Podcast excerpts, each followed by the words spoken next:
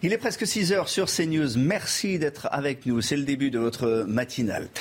Dès le début de ce journal, nous reviendrons sur les dernières images qui nous parviennent de Gironde. Toute la nuit, les pompiers ont lutté en utilisant des feux tactiques. 13 000 hectares sont partis en fumée. L'objectif principal, sauver les habitations. 16 000 personnes ont été évacuées et on craint des pillages. Les forces de l'ordre sont sur le qui-vive sur ce front également, nous dira l'envoyé spécial de CNews, Clémence Barbier. La France va connaître sa journée la plus chaude de l'été, peut-être la plus chaude de l'année. Des températures jamais relevées sont attendues, y compris en Bretagne, où pour la première fois de l'histoire, la vigilance rouge a été activée pour aujourd'hui. Des températures qui ont évidemment des conséquences catastrophiques sur les sols et les semences, nous dira en direct Jean-René Meunier, il est agriculteur à Montron, dans le Morbihan. La loi sur le pouvoir d'achat en examen à partir d'aujourd'hui à l'Assemblée, un paquet de mesures de 20 milliards pour financer les aides aux Français qui prennent de plein fouet l'inflation. Nous reviendrons avec Lomique Guillot sur le contenu du texte. 20 articles qui vont du point d'indice des fonctionnaires à la redevance télé. Et puis euh, sur un plan plus politique avec Yohann Usaï, on essaiera de comprendre comment le gouvernement compte faire pour faire adopter un texte qui compte un millier d'amendements. L'affaire des bagages perdus à Roissy, 11 jours plus tard, tous les vacanciers n'ont toujours pas récupéré leurs valises. Vous entendrez Florine qui attend toujours ses bagages. Mais pour commencer, le feu, le feu qui a repris en intensité hier soir en Gironde, déployé sur le terrain, plus de 1000 pompiers combattent d'arrache-pied ces incendies. Parmi les techniques euh, qui sont utilisées désormais, les feux tactiques, c'est ce qu'ils ont utilisé cette nuit, Audrey Oui, il consiste à brûler euh, des zones précises pour stopper la progression euh, des flammes principales, mais cela n'est pas suffisant. Le sous-préfet d'Arcachon et le maire de la Teste de Bûche, ils sont très inquiets de la situation. Écoutez-les. À un certain moment, des flammes de plus de 100 mètres de haut sur euh, une longueur de 1 km. Voilà, c'est pour vous dire la violence, effectivement, euh, du feu à, ce moment-là. Donc c'est une, une, situation évidemment euh, qui est inquiétante. La situation météorologique ne nous est pas véritablement non plus euh, favorable sur les jours qui viennent. Nous allons faire une population qui se démène également, qui ne va rien lâcher sur son territoire, même si nous avons déjà lâché 3900 hectares. Mais on va continuer à, se battre sans faille, hein, de, pied à pied, pain à pain. Euh, on va, on va rien lâcher. On peut pas, peut pas accepter euh, évidemment ce que la nature est en train de nous, de nous, de, faire, bien sûr. En Gironde, et vous le savez, des milliers de personnes, on parle de 16 000 personnes qui ont dû être évacuées de la zone de feu. Alors pour éviter les pillages, les gendarmes ont mis en place des barrages routiers et des patrouilles. Il s'agit de, de surveiller les maisons. Explication de Clémence Barbier, envoyée spéciale de CNews. Le quartier de Cazaux est toujours bouclé et aucun habitant ne peut accéder à son domicile. C'est pourquoi euh, les CRS font des rondes toute la journée et toute la nuit pour surveiller les habitations. Nous avons pu euh, suivre justement une équipe euh, de CRS qui surveille toutes les maisons, peuvent contrôler les habitants qui ne sont pas censés être sur les zones évacuées et des précisions sont apportées par le commandant des opérations de police pour justement prévenir d'éventuels pillages. On assure déjà tout ce qui peut être convoyage de demande particulière, euh, donc avec autorisation des pompiers hein, pour entrer sur les zones dites dangereuses. Et ensuite, euh, la situation générale, c'est de s'assurer, comme on a évacué ces lieux-là, qu'il n'y ait pas des pilleurs qui puissent rentrer et profiter euh, d'une situation qui pourrait leur permettre une aubaine. Au-delà des rondes quotidiennes, ce sont tous les accès euh, de la Teste de Bûche et notamment du quartier de Cazaux qui sont surveillés par les pompiers et CRS et notamment pour éviter aux habitants de s'exposer aux flammes. La raison pour laquelle les, flammes euh, vont si vite et se propagent si vite, c'est évidemment la chaleur et la canicule. Audrey. 15 départements de l'Ouest sont placés en vigilance rouge canicule. 51 sont en orange selon Météo France. Une vague de chaleur d'une particulière intensité s'est installée en France depuis une semaine. Le pic de cette vague est attendu aujourd'hui avec 37 degrés en moyenne euh, nationale.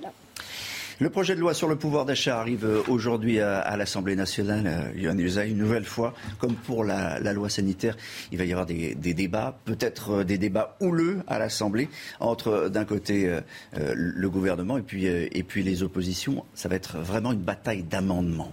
Oui, les discussions évidemment seront difficiles puisque chacun va camper mm. sur ses positions. Néanmoins, on devrait arriver à un certain nombre de compromis parce que le gouvernement travaille à cela depuis déjà euh, plusieurs jours, si ce n'est plusieurs semaines. Le gouvernement qui a eu un week-end extrêmement studieux. La première ministre d'abord a réuni samedi à Matignon l'ensemble des ministres concernés pour étudier précisément l'ensemble de ces amendements, un par un, voir lesquels il était possible de, de retenir. Le gouvernement a donc fait des choix. On verra mm. ensuite dans l'hémicycle s'il parvient à trouver ses compromis. Il a parlé aussi au président de groupe. On sait que la première ministre s'est beaucoup entretenue avec M.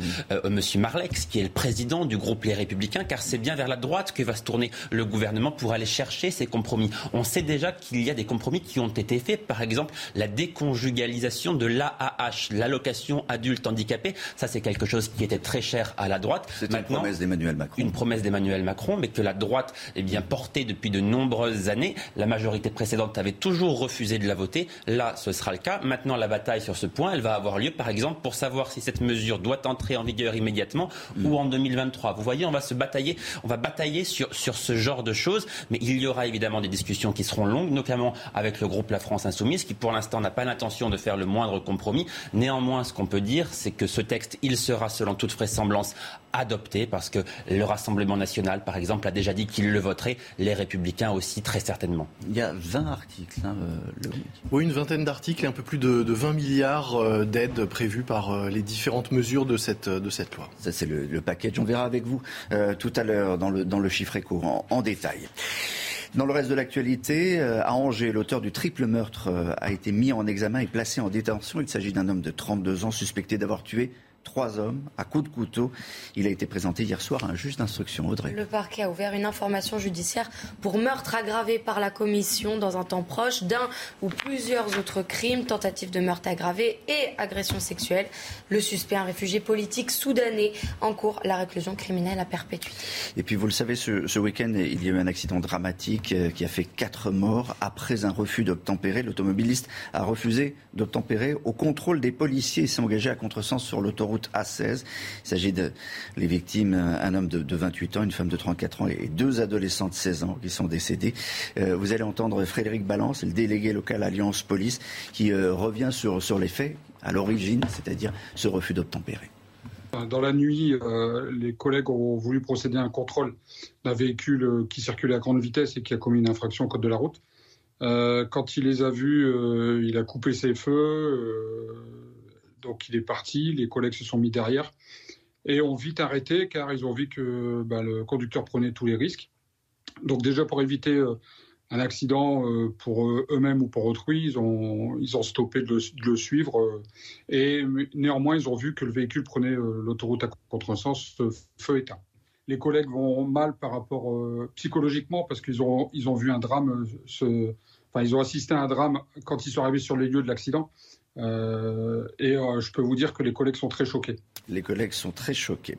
Euh, dans le reste de l'actualité, c'est les vacances, vous le savez. Il y a grève aujourd'hui, le MIG ou pas, dans, dans, l'aérien? A priori, chez Transavia, c'est terminé. Ryanair, ce sera pour plus tard et EasyJet un peu tout le temps pendant ce, mois, malheureusement. C'est qu'on a toujours des bagages qui ont disparu. C'est toujours le, grand flou. Vous vous souvenez des images de, milliers de bagages entassés à, à Roissy-Charles de Gaulle on fait le tour du monde. Il y a une semaine, il y avait 35 000 valises bloquées. On en est où, Audrey? Selon le ministre des Transports Clément Beaune, tous les bagages ont été restitués. Pourtant, plusieurs voyageurs n'ont pas encore retrouvé leurs effets personnels. C'est le cas de Florine qui témoigne pour CNews. Reportage Mathieu Rio et Florian Paume. Elle tente d'appeler Air France depuis une semaine. Florine Bloquel n'a toujours pas récupéré ses bagages, égarés lors d'une grève à Paris-Charles de Gaulle. En partance pour Las Vegas, elle s'est retrouvée sans valise comme tous les voyageurs de son avion. On nous a laissés dans l'attente, on ne répond pas euh, au téléphone, on ne répond pas aux mails, on ne, peut pas faire nos demandes d'indemnisation et surtout on ne sait pas quand est-ce qu'on va recevoir nos bagages. Revenue en France ce vendredi, elle ne les a toujours pas retrouvés. Pourtant, selon le ministre des Transports Clément Beaune, les 35 000 bagages perdus ont été restitués. C'est pas vrai, euh, tout le monde n'a pas reçu ses bagages. Hier au comptoir, on était une vingtaine de tout pays du monde. Il y avait des gens qui revenaient d'Inde, il y avait des gens qui revenaient du Canada, il y avait des gens qui revenaient du Maghreb et ils n'avaient pas leur bagage. Ils avaient passé leurs vacances sans leur bagage et, euh, et on n'a pas d'informations et surtout on, veut, on nous ment. Ironie du sort, Ces bagages sont géolocalisés en temps réel via une application. Ils n'ont pas quitté l'aéroport parisien. Quand je suis allée au comptoir Air France, ils m'ont donné euh, le, le numéro d'un conteneur dans lequel se trouvaient mes bagages. Et ils n'ont pas apparemment euh, le personnel pour pouvoir euh, renvoyer à tout le monde. Cette cadre qui prend régulièrement l'avion a décidé qu'elle ne voyagerait plus jamais avec Air France. Alors que dire France, Audrey? Air France considère que les bagages ne sont pas euh, perdus. Ils sont déclarés perdus au bout de 21 jours. Selon eux, ils sont pour l'instant considérés comme bloqués. Donc ils ne sont pas perdus, ils sont bloqués. C'est intéressant. Hein. Donc on va les retrouver, évidemment.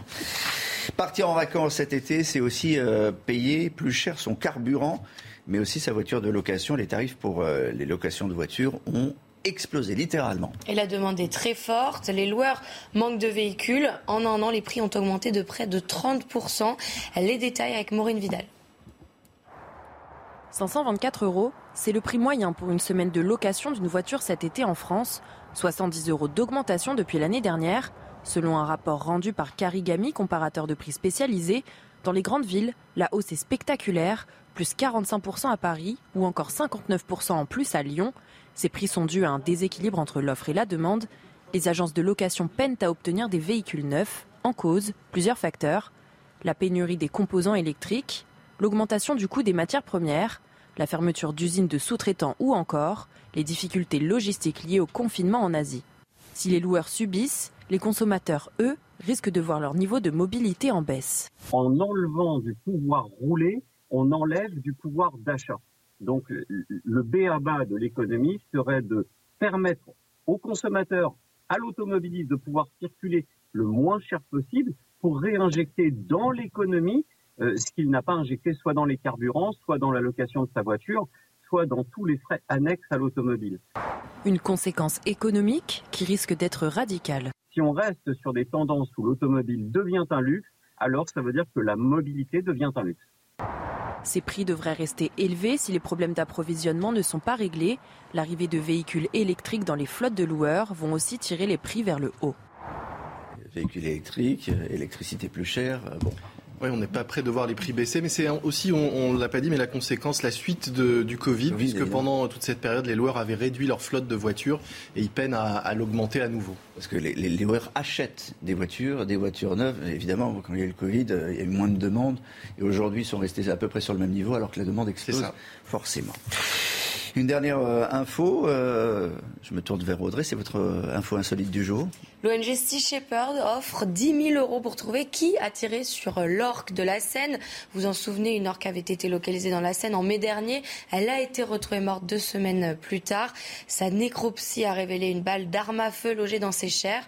Une enquête a donc été ouverte et 10 000 euros sera offert pour trouver qui a tiré sur cette orque. Ça, c'est incroyable parce qu'elle est morte. On pensait qu'elle elle, n'arrivait pas à survivre à l'endroit où elle était. En fait, on lui a tiré dessus on a tiré sur cette ordre, la raison pour laquelle euh, l'association l'ONG Sea Shepherd essaye d'avoir des témoignages, des informations et donc offre 10 000 euros pour trouver qui a tiré sur, euh, sur l'orque de la Seine. Merci Audrey, on va passer au sport. Vous adorez le sport, vous adorez le cyclisme, donc vous allez commenter le Tour de France.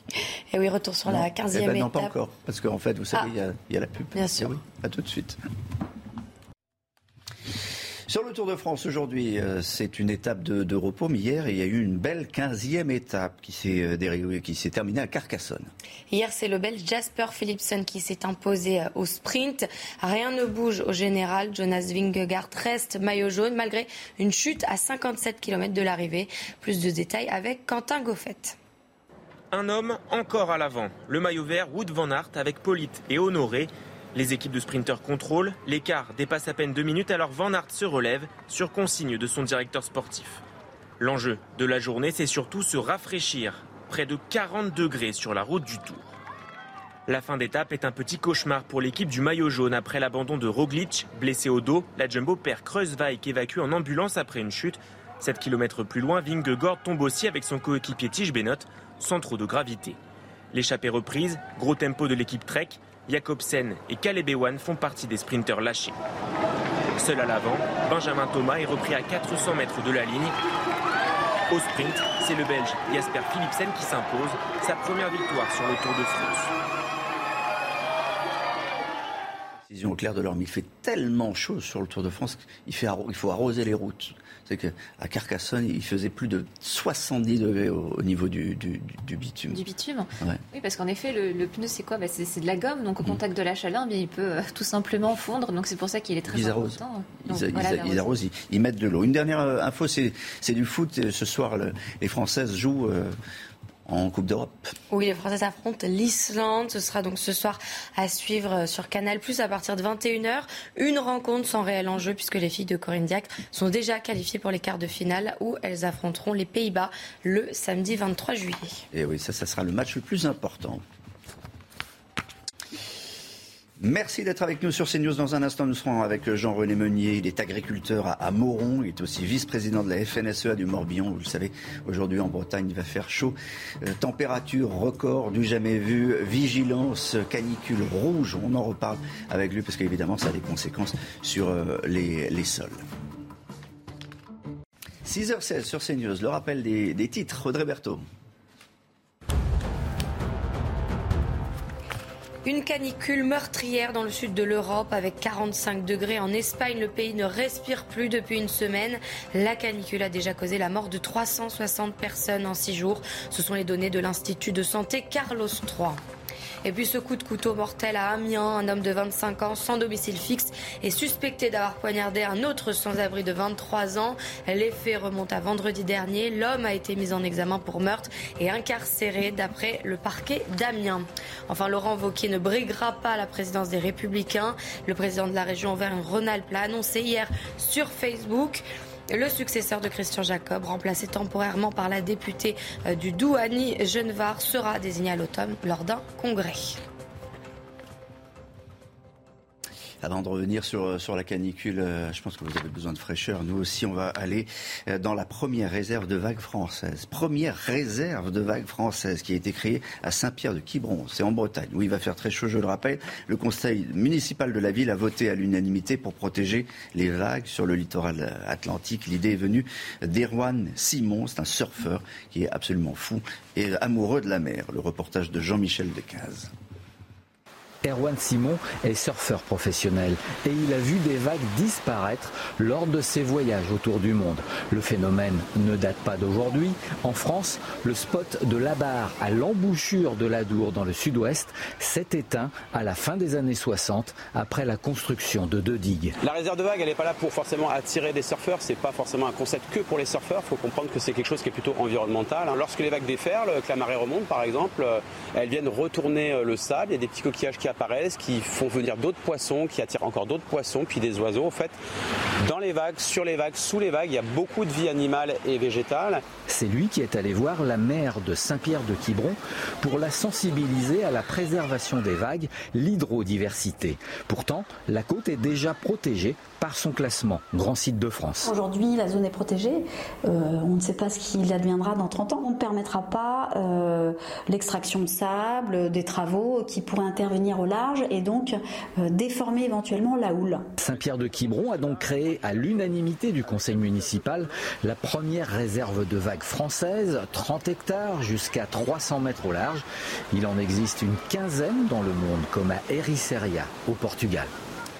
Il va faire très chaud, on le répète, une apocalypse de chaleur prévue euh, aujourd'hui, euh, Claire Delorme. Combien de départements placés en vigilance rouge? 15 départements en vigilance rouge, dont la Bretagne, une journée historique hein, pour euh, cette région qui n'a qui jamais connu de telles températures jusqu'à aujourd'hui.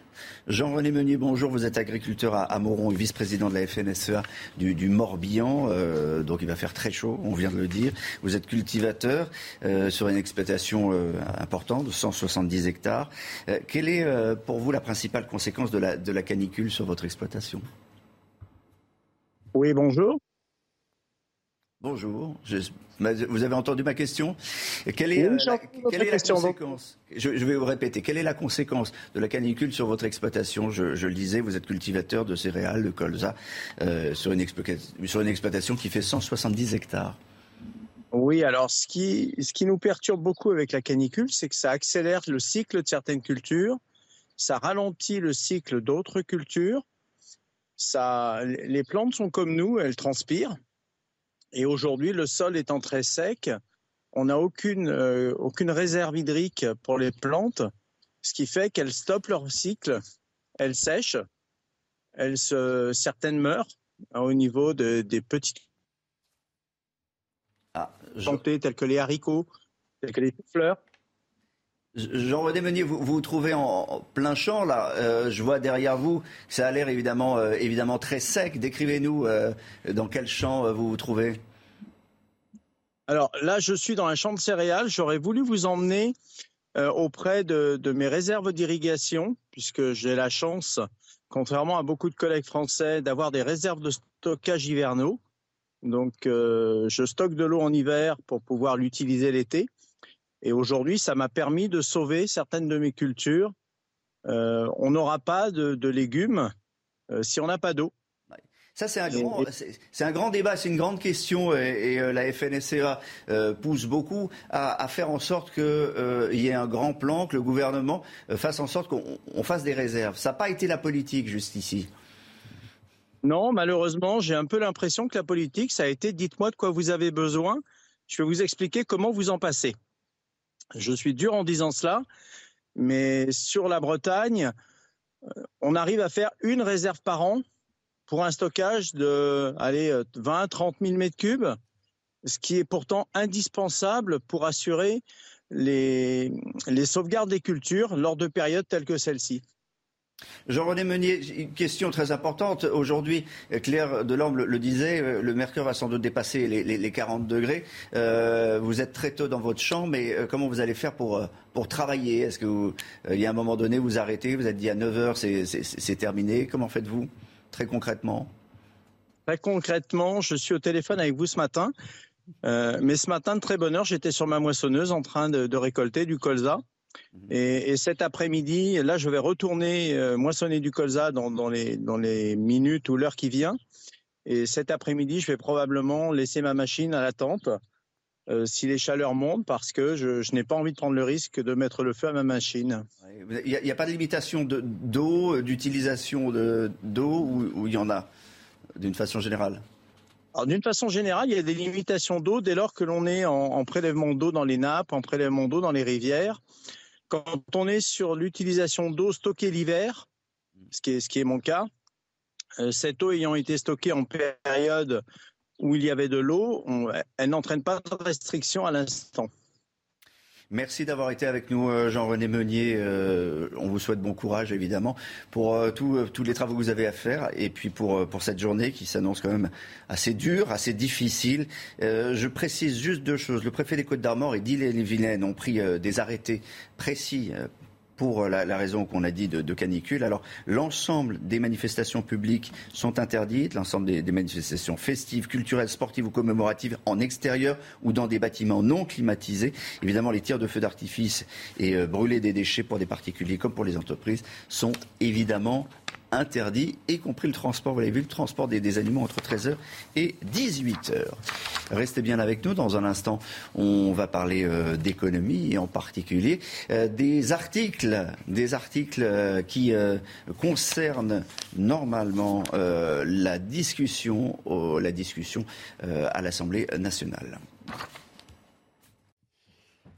L'homme Rebonjour. Alors, aujourd'hui, à l'Assemblée nationale, il s'agit de commencer cette discussion sur le pouvoir d'achat, une vingtaine d'articles. Euh, vous allez nous préciser euh, ce qui est important, euh, peut-être des points d'accord, peut-être des points de désaccord aussi. Oui, exactement. Euh, cette loi va être examinée euh, aujourd'hui à l'Assemblée. Une loi dite de mesures d'urgence pour la protection du pouvoir d'achat, c'est son nom. Il y a à peu près entre allez, 20 et 25 milliards d'euros de mesures pour essayer d'atténuer les effets de l'inflation sur les ménages. Si on regarde ces mesures en détail, il y a d'abord la prolongation de la remise de 18 centimes au moins jusqu'au mois d'août sur le carburant et sans doute jusqu'à la fin de l'année. La prolongation également du bouclier tarifaire sur l'énergie avec avec un plafonnement des prix de l'électricité et du gaz, suppression de la redevance audiovisuelle, mmh. soit un gain de 138 euros par ménage et par an.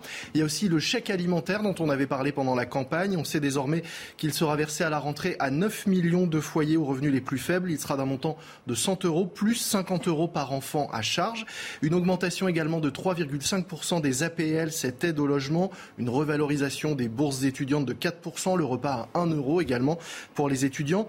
Il y a également prévu l'allègement fiscal des heures supplémentaires et puis une prime de transport qui pourrait être versée par les employeurs euh, aux salariés qui prennent leur voiture pour euh, venir travailler, qui sera euh, cumulable avec la prise en charge de 50% des abonnements au transport en commun. Et puis enfin, triplement de la prime exceptionnelle de pouvoir d'achat défiscalisé, dite prime Macron. Ça, ce sont pour les mesures qui vont permettre de, de lisser les effets de l'inflation et de, de, de, permettre aux ménages de supporter ces hausses de prix.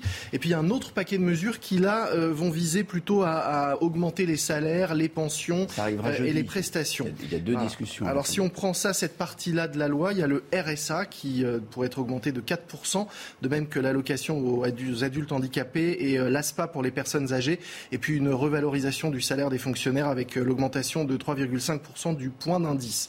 On l'a dit, hein, il y a des discussions nombreuses avec les oppositions. Un d'amendements. Un Et puis surtout 100 milliards. 100 milliards, c'est le montant total si on, on, cumule tous les amendements proposés. Mmh. C'est-à-dire qu'on on, on, en viendrait à donner plus que les effets de, de l'inflation elle-même. Donc évidemment, il va y avoir des arbitrages et, et tous ces amendements de, ne seront pas adoptés. Et puis on peut aussi se demander si finalement toutes ces mesures sont à ce point indispensables. Parce qu'en effet, selon l'INSEE, alors que l'inflation a été de 5,8% sur un an en juin, eh bien la baisse de pouvoir d'achat des ménages n'est que de 1%. Alors pourquoi pourquoi cette baisse relative par rapport à, à, à l'inflation? Eh bien parce que certaines mesures qui existent déjà sont efficaces, notamment le bouclier énergétique, et puis parce que pour l'instant les hausses sont surtout supportées par l'État d'un côté et par les entreprises de l'autre, des entreprises qui sont justement les grandes absentes de ce projet de loi, et peut-être parce que les entreprises ne votent pas. Alors vous dites moins 1%, moins 1 point, mais quand même dans, dans, dans le caddie des ménages, je vous assure que tout le monde s'est rendu compte que c'était plus cher, hein, malgré les statistiques. Il y a les statistiques et, puis, et il y a la réalité. Et puis il y, a, il y a les réalités. Merci On vous retrouve euh, tout à l'heure. Dans un instant, la suite de votre matinage. Et c'est la météo des plages. Claire Delorme, on va où euh, ce matin, tôt ce matin, dans un endroit où il fait chaud, il fait beau? Exactement, place dans les Bouches-du-Rhône, à Marseille plus exactement. Donc des températures certes chaudes en matinée, mais qui seront beaucoup plus clémentes. Bon, c'est très relatif dans l'après-midi par rapport aux autres régions. Je rappelle que 15 départements sont placés en vigilance rouge par Météo France. Surtout cet après-midi, il s'agit de la façade ouest du pays. La prudence est vraiment de mise. Soyez vigilants. Côté ciel, rien à signaler, si ce n'est que du soleil absolument partout, mais du vent qui va quand même se lever, du vent d'autant jusque dans la vallée du Rhône, euh, vallée de la Caronne, pardon, et qui pourrait justement générer un risque d'incendie assez accru. Donc dans l'après-midi, très peu de choses à également raconter, si ce n'est qu'une une petite averse isolée en montagne, anecdotique, avec localement un coup de tonnerre. Là, maintenant, passons aux températures. Donc déjà chaudes au lever du jour, que ce soit sur l'ensemble de la façade ouest, mais aussi en direction de la Riviera française, 27 degrés. C'est temporairement plus clément en direction d'un large quart nord-est, mais vous allez voir que vous allez en avoir besoin, puisque dans l'après-midi, eh bien, le mercure va littéralement flamber sur l'ensemble du pays. Aucune région ne sera épargnée par les très fortes chaleurs. On pourrait donc atteindre les 41 degrés. C'est historique au niveau de la façade ouest. Par contre, eh bien, c'est en Méditerranée où les températures seront relativement les plus douces, 32 degrés que ce soit pour Ajaccio, tout comme en direction de Nice. Merci d'être avec nous. Il est 6h30. La suite de, de votre matinale. La France, euh, vous le savez, suffoque. 15 départements placés en vigilance rouge, 51 en vigilance orange. Le thermomètre va approcher les 37 degrés en moyenne et le mercure atteindra 40 à Brest et 41 à Bordeaux. Comment supporter ces fortes chaleurs? Reportage à la cité Bourbaki dans le quartier populaire des Minimes à Toulouse où les habitants s'adaptent comme ils le peuvent. Et puis avec le docteur Simeka euh, qui nous rejoindra, nous parlerons de ce qui est conseillé et de ce qui ne l'est pas pendant cet épisode de forte chaleur. On fera le point sur les incendies géants en Gironde. 13 hectares sont partis en fumée. 13 000 hectares sont partis en fumée. Cette nuit, les pompiers ont continué à se battre contre des flammes qui peuvent atteindre par endroits plus de 100 mètres de haut. L'objectif désormais, c'est d'épargner les vies et les habitations. C'est à partir de ce matin que le projet de loi sur le pouvoir d'achat arrive en séance à l'Assemblée. Bataille d'amendements en vue. Comment la majorité peut-elle éviter un échec sur un texte qui concerne des fins de mois difficiles des Français? On posera la question à Johan Usaï.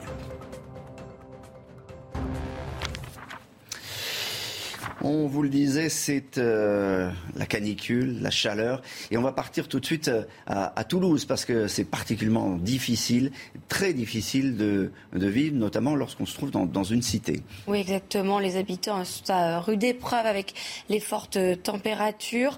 Les personnes âgées subissent de plein fouet les fortes chaleurs, quitte à changer leurs habitudes. Les détails avec Alexis Vallée. On va faire trop chaud, oui, faut faire. Moi, j'écoute monsieur, mais... Fermer les volets, boire de l'eau et s'en asperger. Jackie Lafont a dû changer sa façon de vivre contre les fortes chaleurs. Je me déshabille bien dessous, je porte qu'un slip, là j'enlève le soutien-gorge parce que ça sert, et je ne fais pas de, de, de choses pénibles chez moi. C'est-à-dire j'ai abandonné le ménage. Et malgré ces quelques sorties quotidiennes, Là je tourne et je suis enfermée un peu dans la pénombre, ça ne me va pas ça. Yvonne Soulier est elle aussi victime des hausses de température. Voilà combien il fait. 28,5 dedans. Et difficile de pouvoir s'aérer. On ne peut pas ouvrir les portes, les fenêtres parce qu'il y a du bruit et ça dure jusqu'à 1h du matin. Voilà, donc ça, ça devient, c'est galère. hein. À Toulouse, comme partout dans le sud-ouest, les températures sont attendues jusqu'à 40 degrés. Jusqu'à 40 degrés, Claire de Lorme, ça va même monter euh, au- au-delà. Combien de, départements sont en vigilance orange et rouge? Alors 51 départements en vigilance orange et 15 départements en vigilance rouge. Donc c'est vraiment historique, surtout pour la Bretagne, puisque déjà, eh bien, des records ont tristement été battus hier, des records absolus, donc c'est-à-dire euh, tout mois euh, confondu. C'était le cas par exemple en Vendée, à l'île-Dieu avec 35,8 degrés, ou encore à Sibiril dans le Finistère avec 35,3 degrés. Donc cet après-midi, eh bien, des températures vraiment historiquement chaudes, là encore, hein, surtout près de la Bretagne, plus de 41 degrés en température de ressenti. Donc ça, c'est surtout le cas par exemple à Bordeaux, à Biarritz, à Brest, à Nantes ou encore à Rennes. Et donc, eh bien, ça pourrait étonner euh, plus d'un, mais en tout cas, c'est en Méditerranée où nous aurons les températures un petit peu plus clémentes, puisque ces vents donc brûlants euh, venant du Sahara, eh bien, qu'est-ce qu'ils font? Ils se rafraîchissent au contact de la mer Méditerranée. La masse d'air s'humidifie, et donc forcément, eh bien, en se chargeant d'humidité, elle perd quelques degrés. C'est pour ça que la Méditerranée aura des températures beaucoup plus entre guillemets respirables par rapport au reste du pays, qui va donc dépasser les 40 degrés. Je rappelle que c'est quand même au-dessus de notre de notre thermostat. Enfin, Oui. 3 degrés au-dessus. euh, docteur Simeka confirmera mes propos. il, il dira bonjour, docteur Simeka. Bonjour. On parlera de, de- des- des gestes à, à- à faire, évidemment. Alors, on va revenir euh, sur la situation en, Gironde, euh, évidemment, sur les, feux de forêt, mais, un mot de ce qui se passe en Espagne, parce que là, là-bas aussi, il fait très chaud, canicule et incendie. hein. Même chose, même chose qu'en France. Exactement. Là-bas, on est à 45 degrés. À Madrid, un agent de la, propreté des rues est mort à la suite d'un coup de chaleur. Il a été retrouvé allongé sur un trottoir avec une température du corps atteignant les 41 degrés. Et puis la canicule a déjà causé euh, la mort de 60 autres euh, personnes en six jours. Ce sont les données de l'Institut de santé Carlos III. On va faire à présent un, un point sur la situation en, en Gironde et on, on le rappelle, toute la nuit, encore et encore, les, les pompiers ont, ont dû se, se battre contre des, des flammes qui parfois atteignaient les 100 mètres de haut, Audrey. 13 000 hectares de végétation ont brûlé depuis mardi. 16 200 personnes ont dû être évacuées en urgence. À la Thèse de Bûche, la situation se dégrade. Le feu est arrivé à la mer et se dirige vers le sud. Les détails de Sondra Chambo. En Gironde, la mobilisation des pompiers ne faiblit pas. Depuis mardi, 13 000 hectares de forêt sont partis en fumée, avec des flammes atteignant parfois des hauteurs dantesques. Des flammes de plus de 100 mètres de haut sur euh, une longueur de 1 km. Les moyens se sont immédiatement adaptés et reroutés pour effectivement contenir ce feu et éviter effectivement qu'il poursuive sa route euh, vers le sud. Parmi les moyens à disposition des pompiers pour éteindre un incendie, les feux tactiques. Ils brûlent la végétation autour des flammes pour supprimer des combustibles situés sur sa trajectoire. Quand on vous parle de combat pied par pied, pain par pain, c'est vraiment ce qui se passe. Chaque matin, chaque après-midi, chaque soir, chaque nuit, on a un sentiment toujours de motivation, d'envie d'y aller. Les prochaines heures s'annoncent comme les plus difficiles pour les soldats du feu déployés sur le terrain, mais la motivation reste intacte. Dans le combat, il n'y a pas de fatigue. On essaie de se concentrer sur nos forces. 1200 soldats du feu sont mobilisés sur deux fronts en Gironde. 200 pompiers venus de toute la France sont arrivés en renfort ces dernières heures. De nouveaux moyens terrestres et aériens ont également été déployés. En pleine période d'inflation, le projet de loi sur le pouvoir d'achat arrive aujourd'hui à l'Assemblée. Une nouvelle fois, comme pour la loi euh, sanitaire, les débats risquent d'être tendus entre la Macronie et les partis d'opposition qui défendent chacun des propositions de loi. Alors que contient euh, cette loi? On voit cela avec euh, Michael Dos Santos. Place au premier texte à fort enjeu politique pour le gouvernement. Ce lundi, les députés vont examiner un paquet de 20 milliards d'euros de mesures sur le pouvoir d'achat.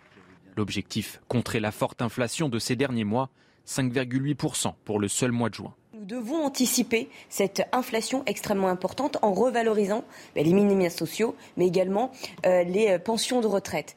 4% euh, annoncés pour cet été, mais c'est sans compter les 1% qui ont déjà eu lieu avant. Parmi les autres mesures, le versement d'un chèque alimentaire de 100 euros pour les revenus les plus modestes, la limitation de la hausse des loyers, la prolongation du bouclier tarifaire sur l'énergie ou encore le maintien de la remise carburant de 18 centimes en face, les partis de l'opposition menacent déjà de ne pas voter le texte si certaines de leurs propositions ne sont pas retenues.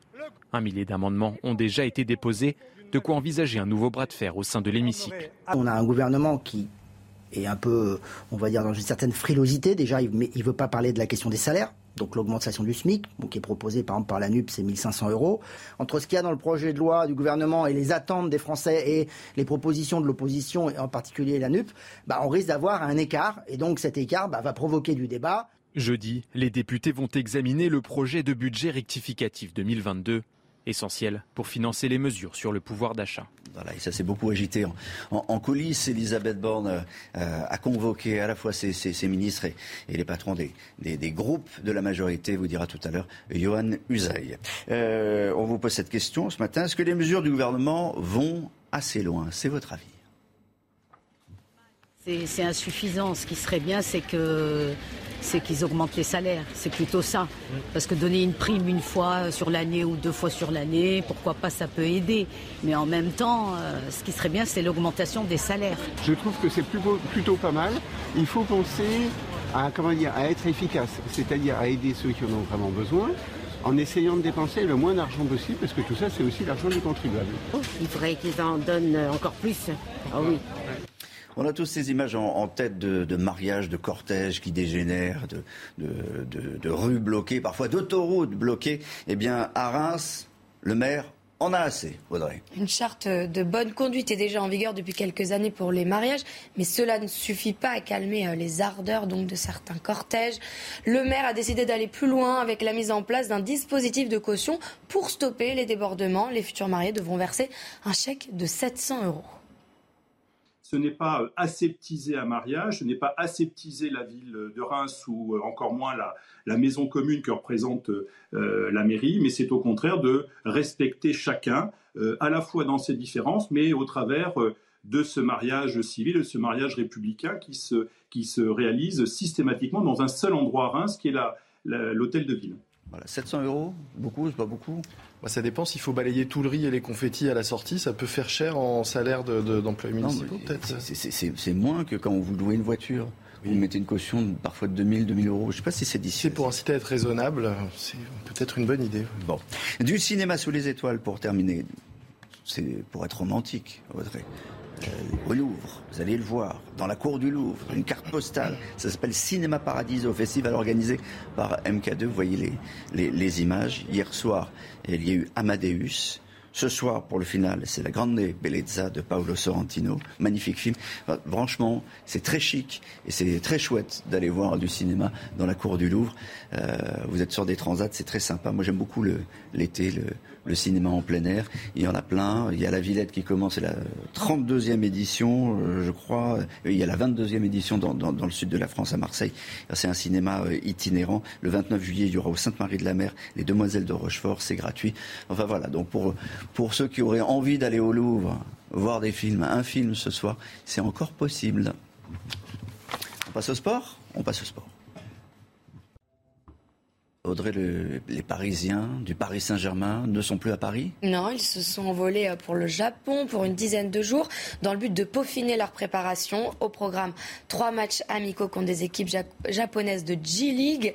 L'objectif principal des joueurs de Christophe Galtier reste le trophée des champions contre Nantes. Quentin Groffet.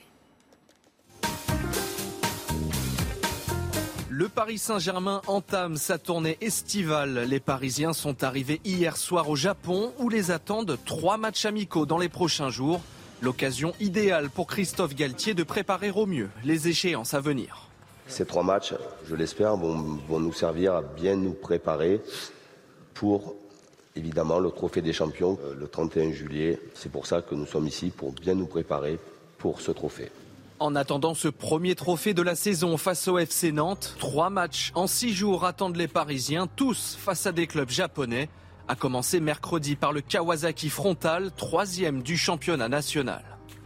Le Japon, un territoire bien ciblé où le PSG souhaite également accroître son audience. Une tournée sportive donc, mais pas seulement.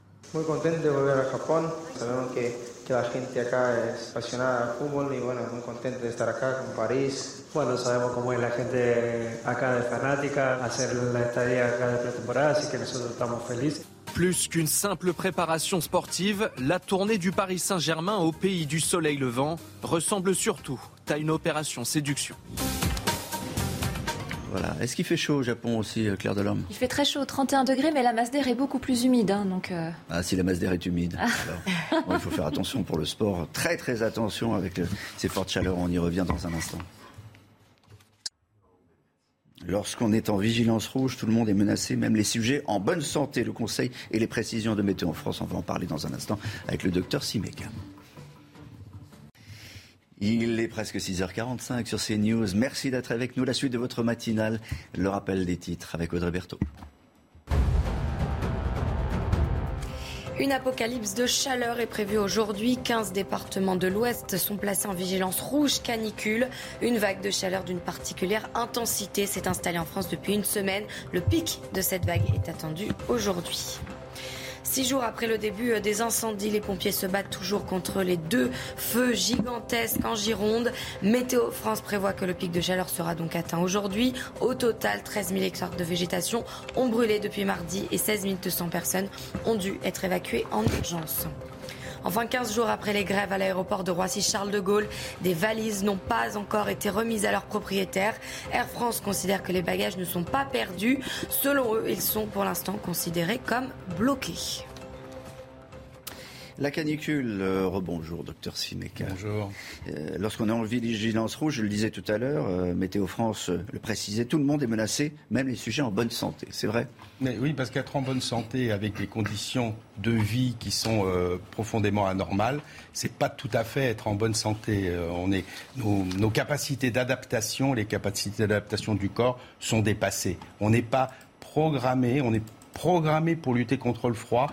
Nous sommes de bonnes chaudières, mais pas de bons euh, climatiseurs. Nous, ici, ou, ou, euh, l'espèce humaine façon L'espèce générale Parce humaine- qu'il y a des tas de gens qui vivent avec des températures à plus de 40 degrés. Alors d'abord, il y a une question d'adaptation, d'adaptation culturelle avec des habitudes particulières et d'adaptation du, du corps. Il y a une question aussi de, de sensibilité à, à- à la sécheresse ou à l'humidité. On sait que par temps humide, on ne transpire pas. Donc on ne peut pas se refroidir, c'est vrai, mais je dois dire que par exemple j'ai un certain nombre de patients euh, d'Afrique de l'Ouest qui euh, me disent qu'à Paris ils ne supportent pas la chaleur, donc il y a bien quelque chose quand même qui se passe et qui est différent. Bah, Peut-être le, le- fait d'être dans une ville, euh, Alors, il, y a, il y a peu l'effet- d'i- il y a peu d'îlots de, verdure, il faut dire la cocotte-minute, Il y a vérité. l'effet cocotte-minute des grandes villes et la multiplication des climatiseurs qui augmente cet effet cocotte-minute, ça c'est certain, il n'y a pas de circulation d'air. Question très précise, faut-il boire froid? C'est plus agréable, euh, mais euh, C'est pas de dangereux. Non, c'est pas dangereux. Mais ça, ça sert pas à le choc rien. thermique à Ça sert à rien. Dans les pays chauds précisément, on boit plutôt des boissons chaudes. C'est pas tout à fait notre culture. On n'est pas attiré par du thé ou, ou un café allongé. Ça change rien. Ce qui compte, c'est la quantité de, c'est la quantité de liquide qu'on va qu'on va absorber. Est-ce qu'on l'on sent lorsque l'on va être déshydraté? Est-ce qu'il y a des signes avant-coureurs Et surtout, surtout, ça ne nous concerne pas nous, mais quand on vieillit.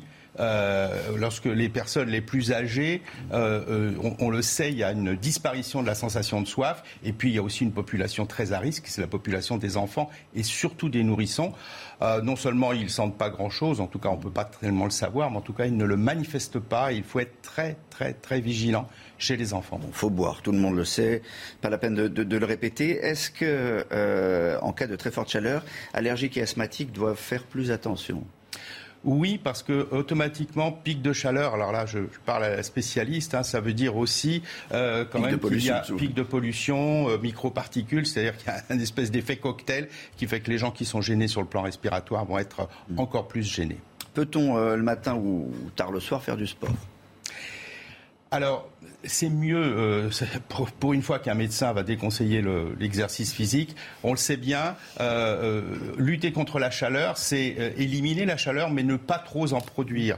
Et, et ce qui produit le plus d'énergie calorique, c'est quand même les cellules musculaires.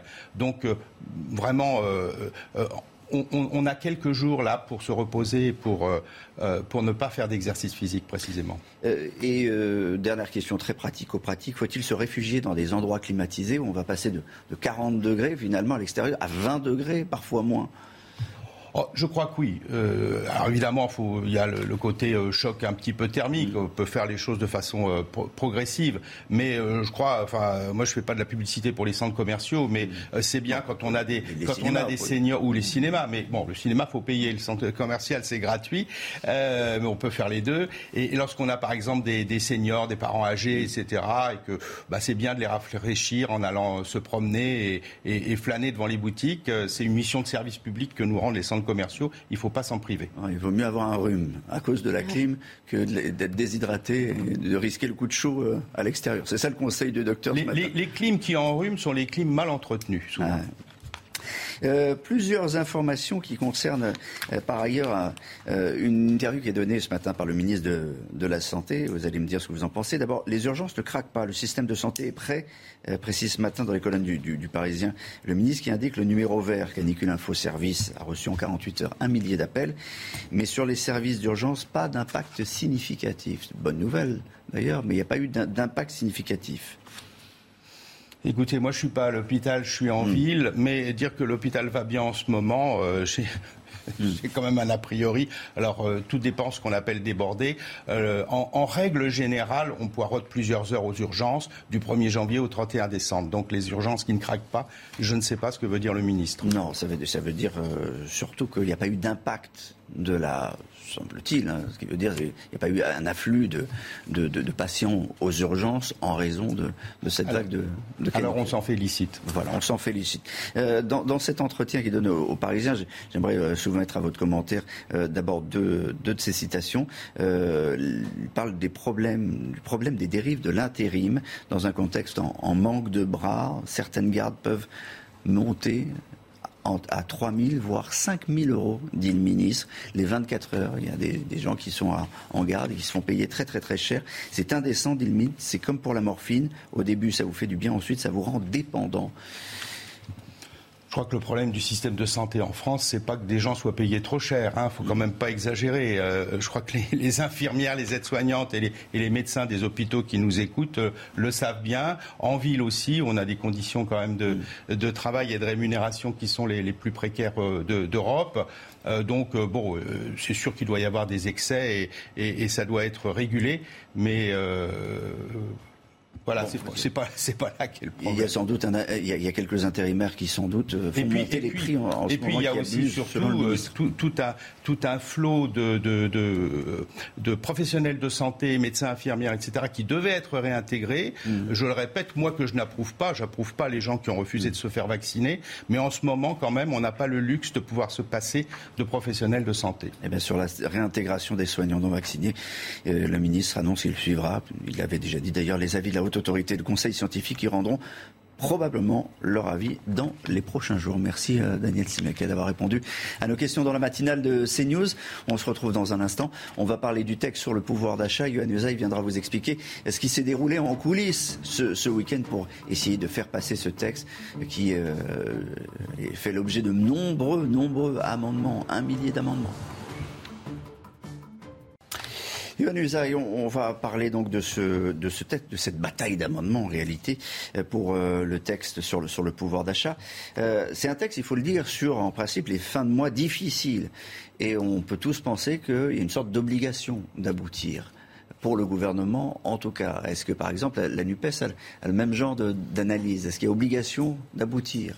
À l'évidence, il y a obligation d'aboutir pour tout le monde, puisque les électeurs attendent cela. Une partie des Français attendent ces aides avec beaucoup d'impatience. Vous savez que l'inflation bat des records en ce moment. L'objectif de ce texte, c'est d'aider les Français les plus en difficulté, les plus précaires, à passer ce cap qui sera difficile pour encore euh, quelques mois. L'automne sera difficile. Emmanuel Macron l'a dit lors de son interview du 14 juillet. Donc le gouvernement a une obligation de réussir sur ce texte. Sinon, ça signifierait qu'Emmanuel Macron est condamné à l'immobilisme, qu'il ne pourra rien faire de son quinquennat donc qu'on se dirigerait vers une dissolution. Ça, personne n'en veut. Mm. Donc tout le monde a intérêt, les, députés pour satisfaire leurs électeurs et les députés parce qu'ils ne veulent pas retourner devant les électeurs précisément et remettre leur siège en jeu. oui, mais les oppositions les oppositions aussi ont intérêt à cela, parce qu'elles devront rendre des comptes à leurs électeurs. Imaginez un député de l'opposition rentrer dans sa circonscription le week-end et devoir expliquer aux électeurs pourquoi il n'a pas voté ce texte, pourquoi, à cause de son vote, ce Français-là n'aura pas les aides qu'il attendait. Donc il y a une obligation de réussir. Mm. Le gouvernement y travaille, c'est vrai, depuis maintenant plusieurs jours, peut-être même plusieurs semaines. Le week-end dernier. Alors racontez-nous ce qui s'est passé, qui joué en, en, coulisses. A été particulièrement studieux pour Elisabeth Borne, qui a passé le week-end à Matignon, évidemment. Elle a reçu samedi les principaux ministres concernés pour étudier les amendements de l'opposition qui sont nombreux, amendements nombreux déposés, pour les étudier un à un et voir lesquels mm. il fallait retenir. Alors ça, on le découvrira dans, la discussion, mais on sait déjà qu'il y a des concessions, compromis. C'est un terme qu'Elisabeth mm. Borne prononce beaucoup. Convergence, des points de convergence. Oui, des convergences, euh, on, verra ça dans l'hémicycle. Mais en tout cas, c'est vrai que le gouvernement a tenté de faire un pas, notamment en direction des républicains. C'est là qu'ils vont aller chercher des voix pour faire passer ce texte. On parlait de l'allocation adulte handicapé, l'AAH, la déconjugalisation. Ça, c'est quelque chose que la droite attendait depuis longtemps. Emmanuel Macron l'avait promis, il le confirme là. Donc ça, c'est un pas qui est fait en direction de la droite. La défiscalisation des heures supplémentaires. Aller plus loin dans cette défiscalisation. Là aussi, le gouvernement fait un pas en direction de la droite. Alors il reste une inconnue. Le prix des carburants. Vous savez que les républicains souhaitent fixer un seuil maximal à 1,50€ par litre. Le gouvernement a dit non, jusqu'à présent ça coûte trop cher. Est-ce que c'est un non définitisme ou est-ce qu'on pourrait fixer ce seuil à 1,60€, 1,70€ Les discussions, elles porteront surtout là-dessus. Si c'était que ça si ce n'était que sur ce point-là. Mais il y en aura beaucoup des, points. Beaucoup d'autres, mais les principales, ce sont celles-ci. Merci, euh, merci, Johan. Votre invité, 8h15 Nicolas Dupont-Aignan, président de Debout la France et député. On reviendra avec lui, évidemment, sur ce texte du pouvoir d'achat débattu à partir d'aujourd'hui. Vous allez écouter un peu de musique Nous aussi. C'est tout de suite, c'est l'instant musique avec une nouvelle rubrique pour cet été. Les tubes des années 80. On adore. Ce matin, Fabien Lecoeur vous fait découvrir ou redécouvrir, je te le dis quand même, de Patrick Bruel.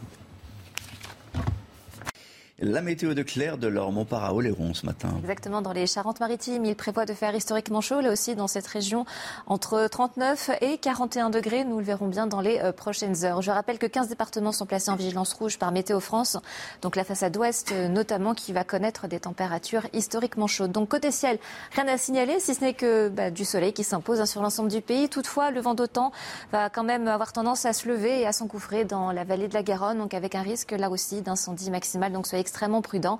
Et donc dans l'après-midi, du soleil, encore du soleil, si ce n'est que une petite averse isolée en fin d'après-midi, essentiellement en direction de l'extrême sud-est. Évidemment, ça se passera en altitude. Pour les températures, déjà chaud, pour ne pas dire très chaud, en matinée, avec la barre des 20 degrés allègrement dépassée, que ce soit sur l'ensemble du littoral atlantique, mais également près de la Riviera française. 14 degrés euh, pour le reste du pays. Et justement, profitez-en, car dans l'après-midi, bien, le thermomètre va littéralement donc décoller, euh, flamber. Aucune région ne sera épargnée par les 30 degrés. Là où ça sera plus clément, et c'est relatif, hein, c'est en direction de la Méditerranée, surtout entre Corse et continent, mais quand même jusqu'à 41 degrés euh, sur la façade ouest. On pourrait même en température de ressenti prendre quelques degrés de plus, donc soyez extrêmement prudents. La suite, il faudra attendre donc l'arrivée des orages dans la journée de mardi pour qu'enfin la façade ouest puisse un petit peu plus respirer. Par contre, l'est du pays va devoir encore patienter jusqu'à mercredi.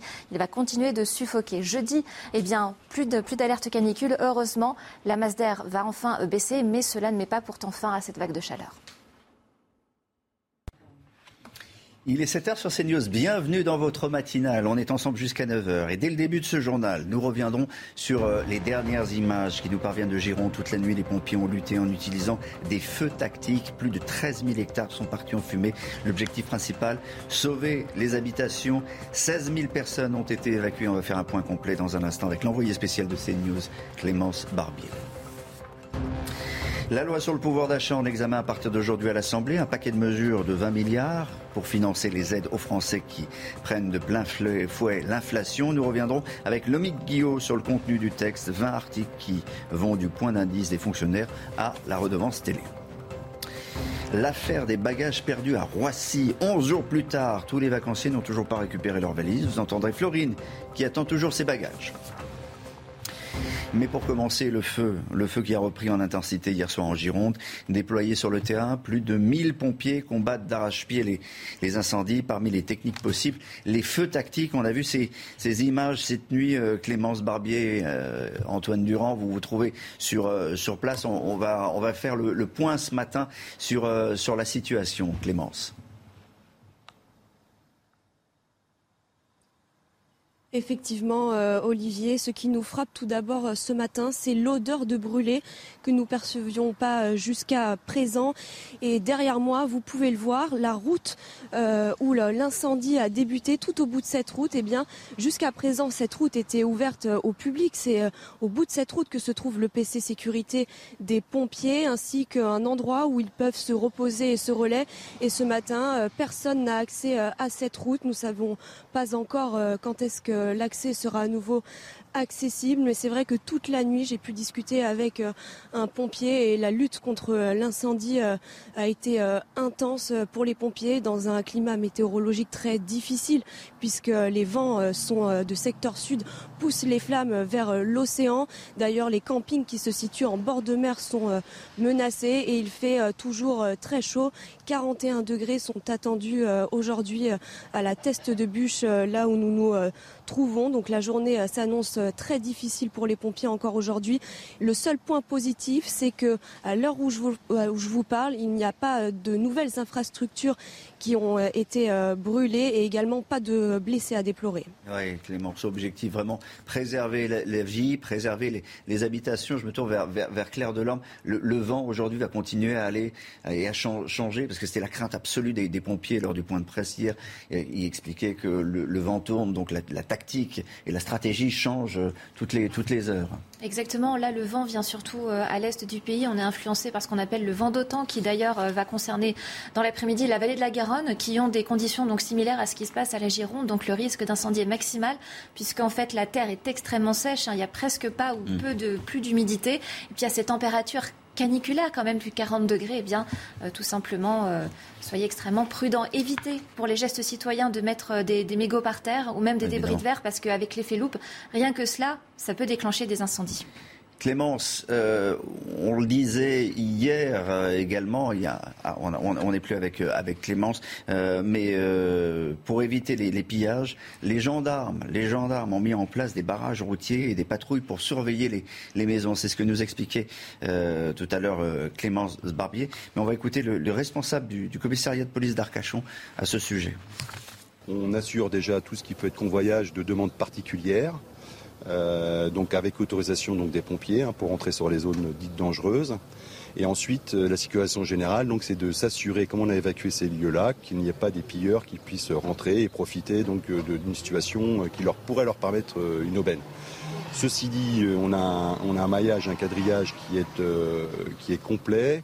Les accès de la ville de Cazaux et, du, du, secteur de camping sont, font l'objet d'une attention permanente, H24 donc euh, depuis le premier jour où c'est parti. Bon, il va continuer à faire très chaud. On le disait, 41 degrés à, Bordeaux. Une apocalypse de chaleur prévue aujourd'hui. Audrey. 15 départements de l'Ouest sont placés en vigilance orange canicule. 51 sont en euh, orange selon Météo France. Le pic de cette vague de chaleur est attendu aujourd'hui. La moyenne nationale sera de 37 degrés. L'enquête euh, sur les bagages, c'est une véritable enquête. L'enquête sur les bagages de, Roissy il y a quelques jours, il y a 11 jours précisément, disparition de tout un tas de bagages, enfin disparition, euh, en tout cas les voyageurs ne les, retrouvaient plus. On en est où aujourd'hui? Eh bien selon le ministre des Transports, Clément Beaune, tous les bagages ont été restitués, mais pourtant plusieurs voyageurs n'ont pas encore retrouvé leurs effets personnels. C'est le cas de Florine, elle témoigne pour CNews. Mathieu Rio et Florian Paume ont donc recueilli ce témoignage. Écoutez. Elle tente d'appeler Air France depuis une semaine. Florine Bloquel n'a toujours pas récupéré ses bagages, égarés lors d'une grève à Paris-Charles de Gaulle. En partance pour Las Vegas, elle s'est retrouvée sans valise, comme tous les voyageurs de son avion. On nous a laissés dans l'attente, on ne répond pas euh, au téléphone, on ne répond pas aux mails, on ne, on ne peut pas faire nos demandes d'indemnisation et surtout on ne sait pas quand est-ce qu'on va recevoir nos bagages. Revenue en France ce vendredi, elle ne les a toujours pas retrouvés. Pourtant, selon le ministre des Transports Clément Beaune, les 35 000 bagages perdus ont été restitués. C'est pas vrai. Euh, tout le monde n'a pas reçu ses bagages. Hier au comptoir, on était une vingtaine euh, de tout pays du monde. Il y avait des gens qui revenaient d'Inde, il y avait des gens qui revenaient du Canada, il y avait des gens qui revenaient du Maghreb et ils n'avaient pas leurs bagages. Ils avaient passé leurs vacances sans leurs bagages. Euh, et, on n'a pas d'informations et surtout on, veut, on nous ment. Ironie du sort, ces bagages sont géolocalisés en temps réel via une application. Ils n'ont pas quitté l'aéroport parisien. Quand je suis allée au comptoir Air France, ils m'ont donné euh, le, le numéro d'un conteneur dans lequel se trouvaient mes bagages. Et ils n'ont pas apparemment euh, le personnel pour pouvoir renvoyer à tout le monde. Cette cadre qui prend régulièrement l'avion a décidé qu'elle ne voyagerait plus jamais avec Air France. Voilà, 35 000 valises bloquées. Euh, une précision d'Air France. Oui, pour Air France, les bagages sont considérés comme bloqués, pas perdus. C'est la petite hein. euh, nuance. Ils sont déclarés perdus au bout de 21 jours. Donc là, ça ne les fait pas encore. tant qu'on n'a pas atteint les, le MIC, tant qu'on n'a pas atteint les, les- les 21 jours, ils ne sont pas perdus. Voilà. Ah donc on peut toujours les, les- les retrouver. On passe au sport dans un instant, le cyclisme. C'est une journée de repos aujourd'hui sur le Tour de France, mais on va revenir sur la 15e étape. Hier, c'est le Belge Jasper Philipsen qui s'est imposé au sprint. Rien ne bouge au général. Jonas Vingard reste maillot jaune malgré une chute à 57 km de l'arrivée. Plus de détails avec Quentin Goffet. Un homme encore à l'avant. Le maillot vert, Wood Van Aert avec Polite et Honoré. Les équipes de sprinteurs contrôlent. L'écart dépasse à peine deux minutes alors Van Aert se relève sur consigne de son directeur sportif. L'enjeu de la journée, c'est surtout se rafraîchir. Près de 40 degrés sur la route du Tour. La fin d'étape est un petit cauchemar pour l'équipe du maillot jaune après l'abandon de Roglic, blessé au dos. La jumbo perd Kreuzweig évacué en ambulance après une chute. 7 km plus loin, Vingegaard tombe aussi avec son coéquipier Tige Bennett sans trop de gravité. L'échappée reprise, gros tempo de l'équipe Trek, Jacobsen et Caleb font partie des sprinteurs lâchés. Seul à l'avant, Benjamin Thomas est repris à 400 mètres de la ligne. Au sprint, c'est le Belge Jasper Philipsen qui s'impose, sa première victoire sur le Tour de France. Voilà, toujours pas de victoire française sur le Tour de France. Et la route, le bitume, Claire, a atteint 70 degrés. Il faut arroser. Et oui, tout simplement, parce que sinon, enfin, le, le pneu, c'est quoi? C'est de la gomme, donc ça risque de fondre. Voilà, c'est tout simple. Et puis, vu que le bitume, il est aussi très foncé, c'est pour ça qu'il a une capacité à absorber la, la chaleur qui est absolument euh, phénoménale. Donc, c'est. En tout cas, pour le- sur le Tour de France, les organisateurs ont, ont anticipé et ils arrosent la, la route quand, quand ça monte, comme c'était le cas euh, débattre. Restez avec nous dans un instant le face-à-face de votre matinale. Franck Alizio, euh, député RN des Bouches-du-Rhône et premier vice-président du groupe Rassemblement National à l'Assemblée, face à Jérôme Béglé, que je salue, qui est déjà en place, directeur général de la rédaction du JDD. Le rappel des titres sur CNews. Audrey Berthaud.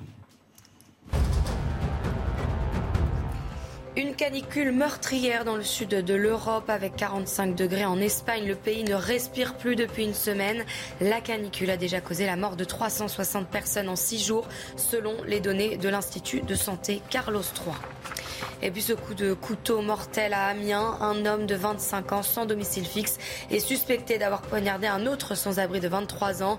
Les faits remontent à vendredi dernier. L'homme a été mis en examen pour meurtre et incarcéré selon le parquet d'Amiens. Enfin, Laurent Wauquiez ne briguera pas la présidence des Républicains.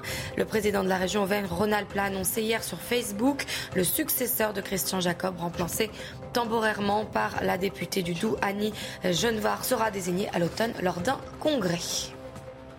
Ça étonne tout le monde cette décision de Laurent Wauquiez, euh, Jérôme Ah, pas du tout, elle était déjà dans l'air et même annoncée dans certains échos de certains journaux bien informés depuis le quelques vôtre. semaines. Comme le vôtre. Par exemple.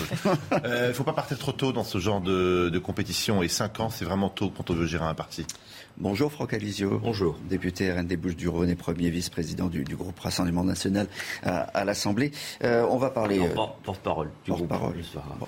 On va, oh, excusez-moi, on va, on va, on va parler dans un instant évidemment du, du texte euh, de la bataille d'amendement pour le texte sur le, sur le pouvoir d'achat. Mais d'abord, j'aimerais qu'on revienne sur, euh, sur la mise au point d'Emmanuel Macron, le chef de l'État. Vous le savez, était à Pithiviers hier pour prononcer un discours offensif contre l'antisémitisme et le révisionnisme historique. Il l'a prononcé depuis l'ancienne gare de Pithiviers, second lieu de déportation en France après Drancy. On écoute un extrait. Il prospère aussi à travers une nouvelle forme de révisionnisme historique, voire de négationnisme. Et ceux qui s'adonnent à ces mensonges ont pour projet de détruire la République et partant à nouveau l'unité de la nation. Regardez notre vérité en face. Ça n'est pas affaiblir la France ni se repentir, c'est reconnaître tout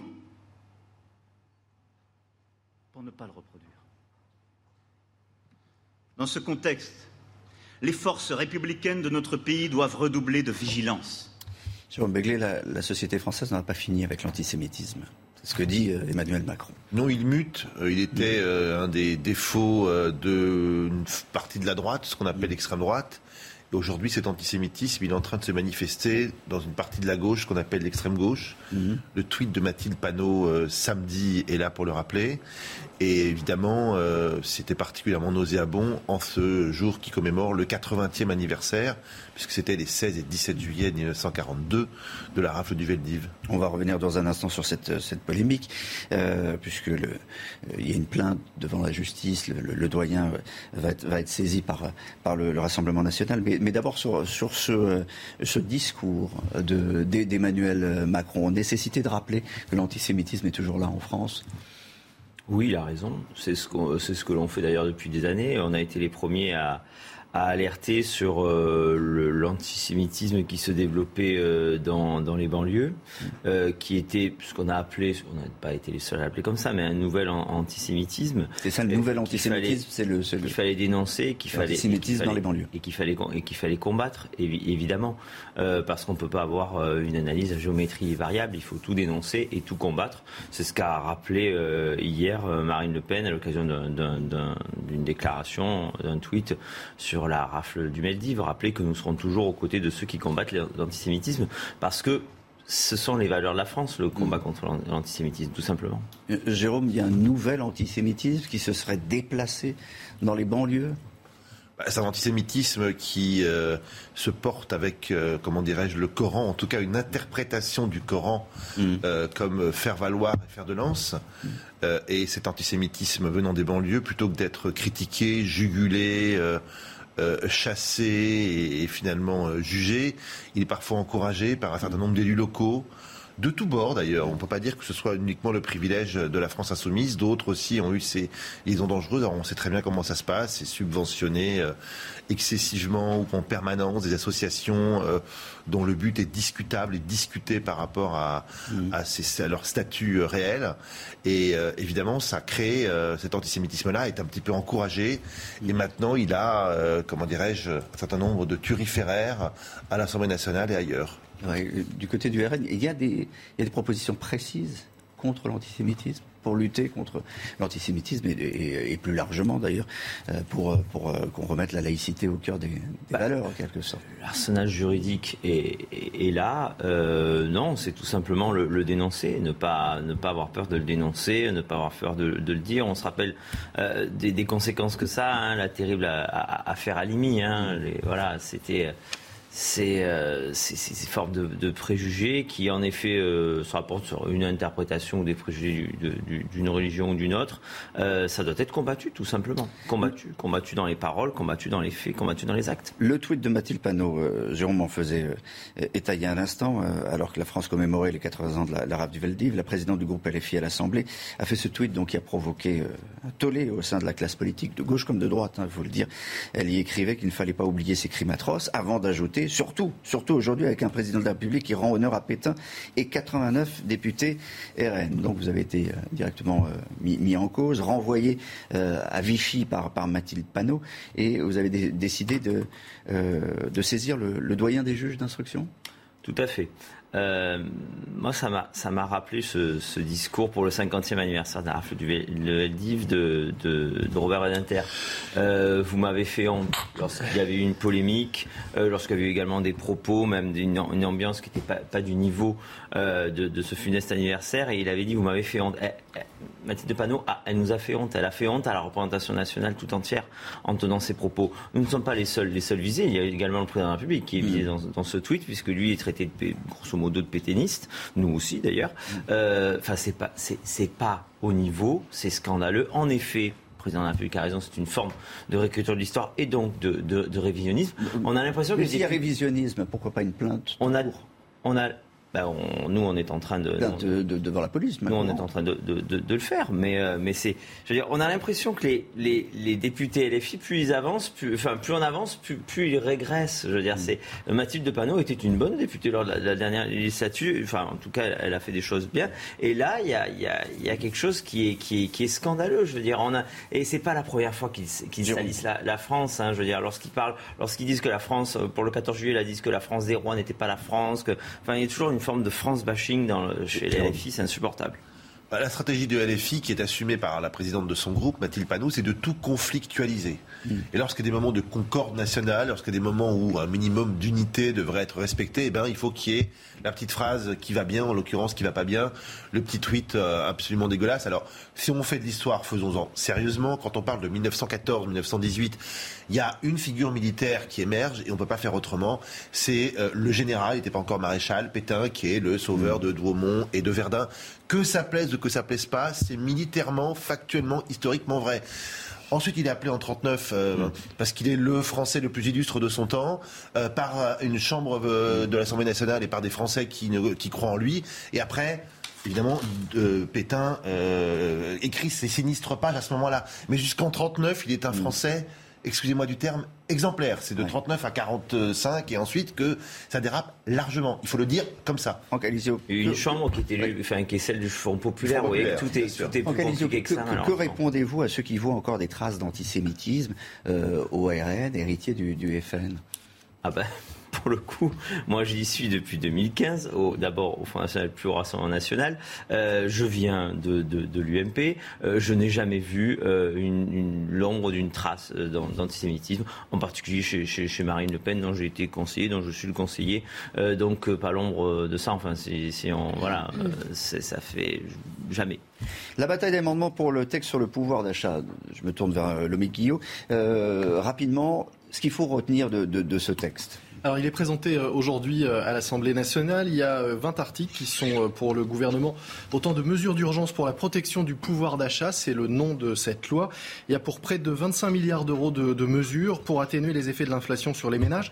Si on les regarde dans le détail, la prolongation tout d'abord de la remise carburant de 18 centimes au moins jusqu'au mois d'août, sans doute jusqu'à la fin de l'année. Prolongation du bouclier tarifaire avec plafonnement des prix de l'électricité et du gaz. Suppression de la redevance audiovisuelle, un gain de 138 euros par ménage et parents. Chèque alimentaire, et on en a parlé pendant la mm. campagne, il sera versé à la rentrée à 9 millions de foyers aux revenus les plus faibles. Il sera d'un montant de 100 euros plus 50 euros par enfant à charge. On peut également citer l'augmentation de 3,5% des APL, cette aide au logement. Et puis au-delà de ces mesures, il y a d'autres mesures comme la revalorisation des retraites, du RSA et du point d'indice pour les fonctionnaires. C'est un texte, on l'a tous compris, sur les fins de mois difficiles. Il y a une sorte d'obligation d'aboutir. Ah, il y a une obligation de comment dire de, enfin, de résoudre, en tout cas de traiter ce problème de pouvoir d'achat. C'est-à-dire l'une des raisons pour lesquelles nous n'avons pas euh, voté la motion de censure. On considérait mm. qu'il y qu'il fallait pas perdre de perdre de temps euh, en forme d'obstruction de, parlementaire. Il fallait agir vite là-dessus. Alors agir vite, euh, nous avons notre manière euh, d'agir. Nous avions des propositions, nous les faisons toujours. Le gouvernement a, les siennes.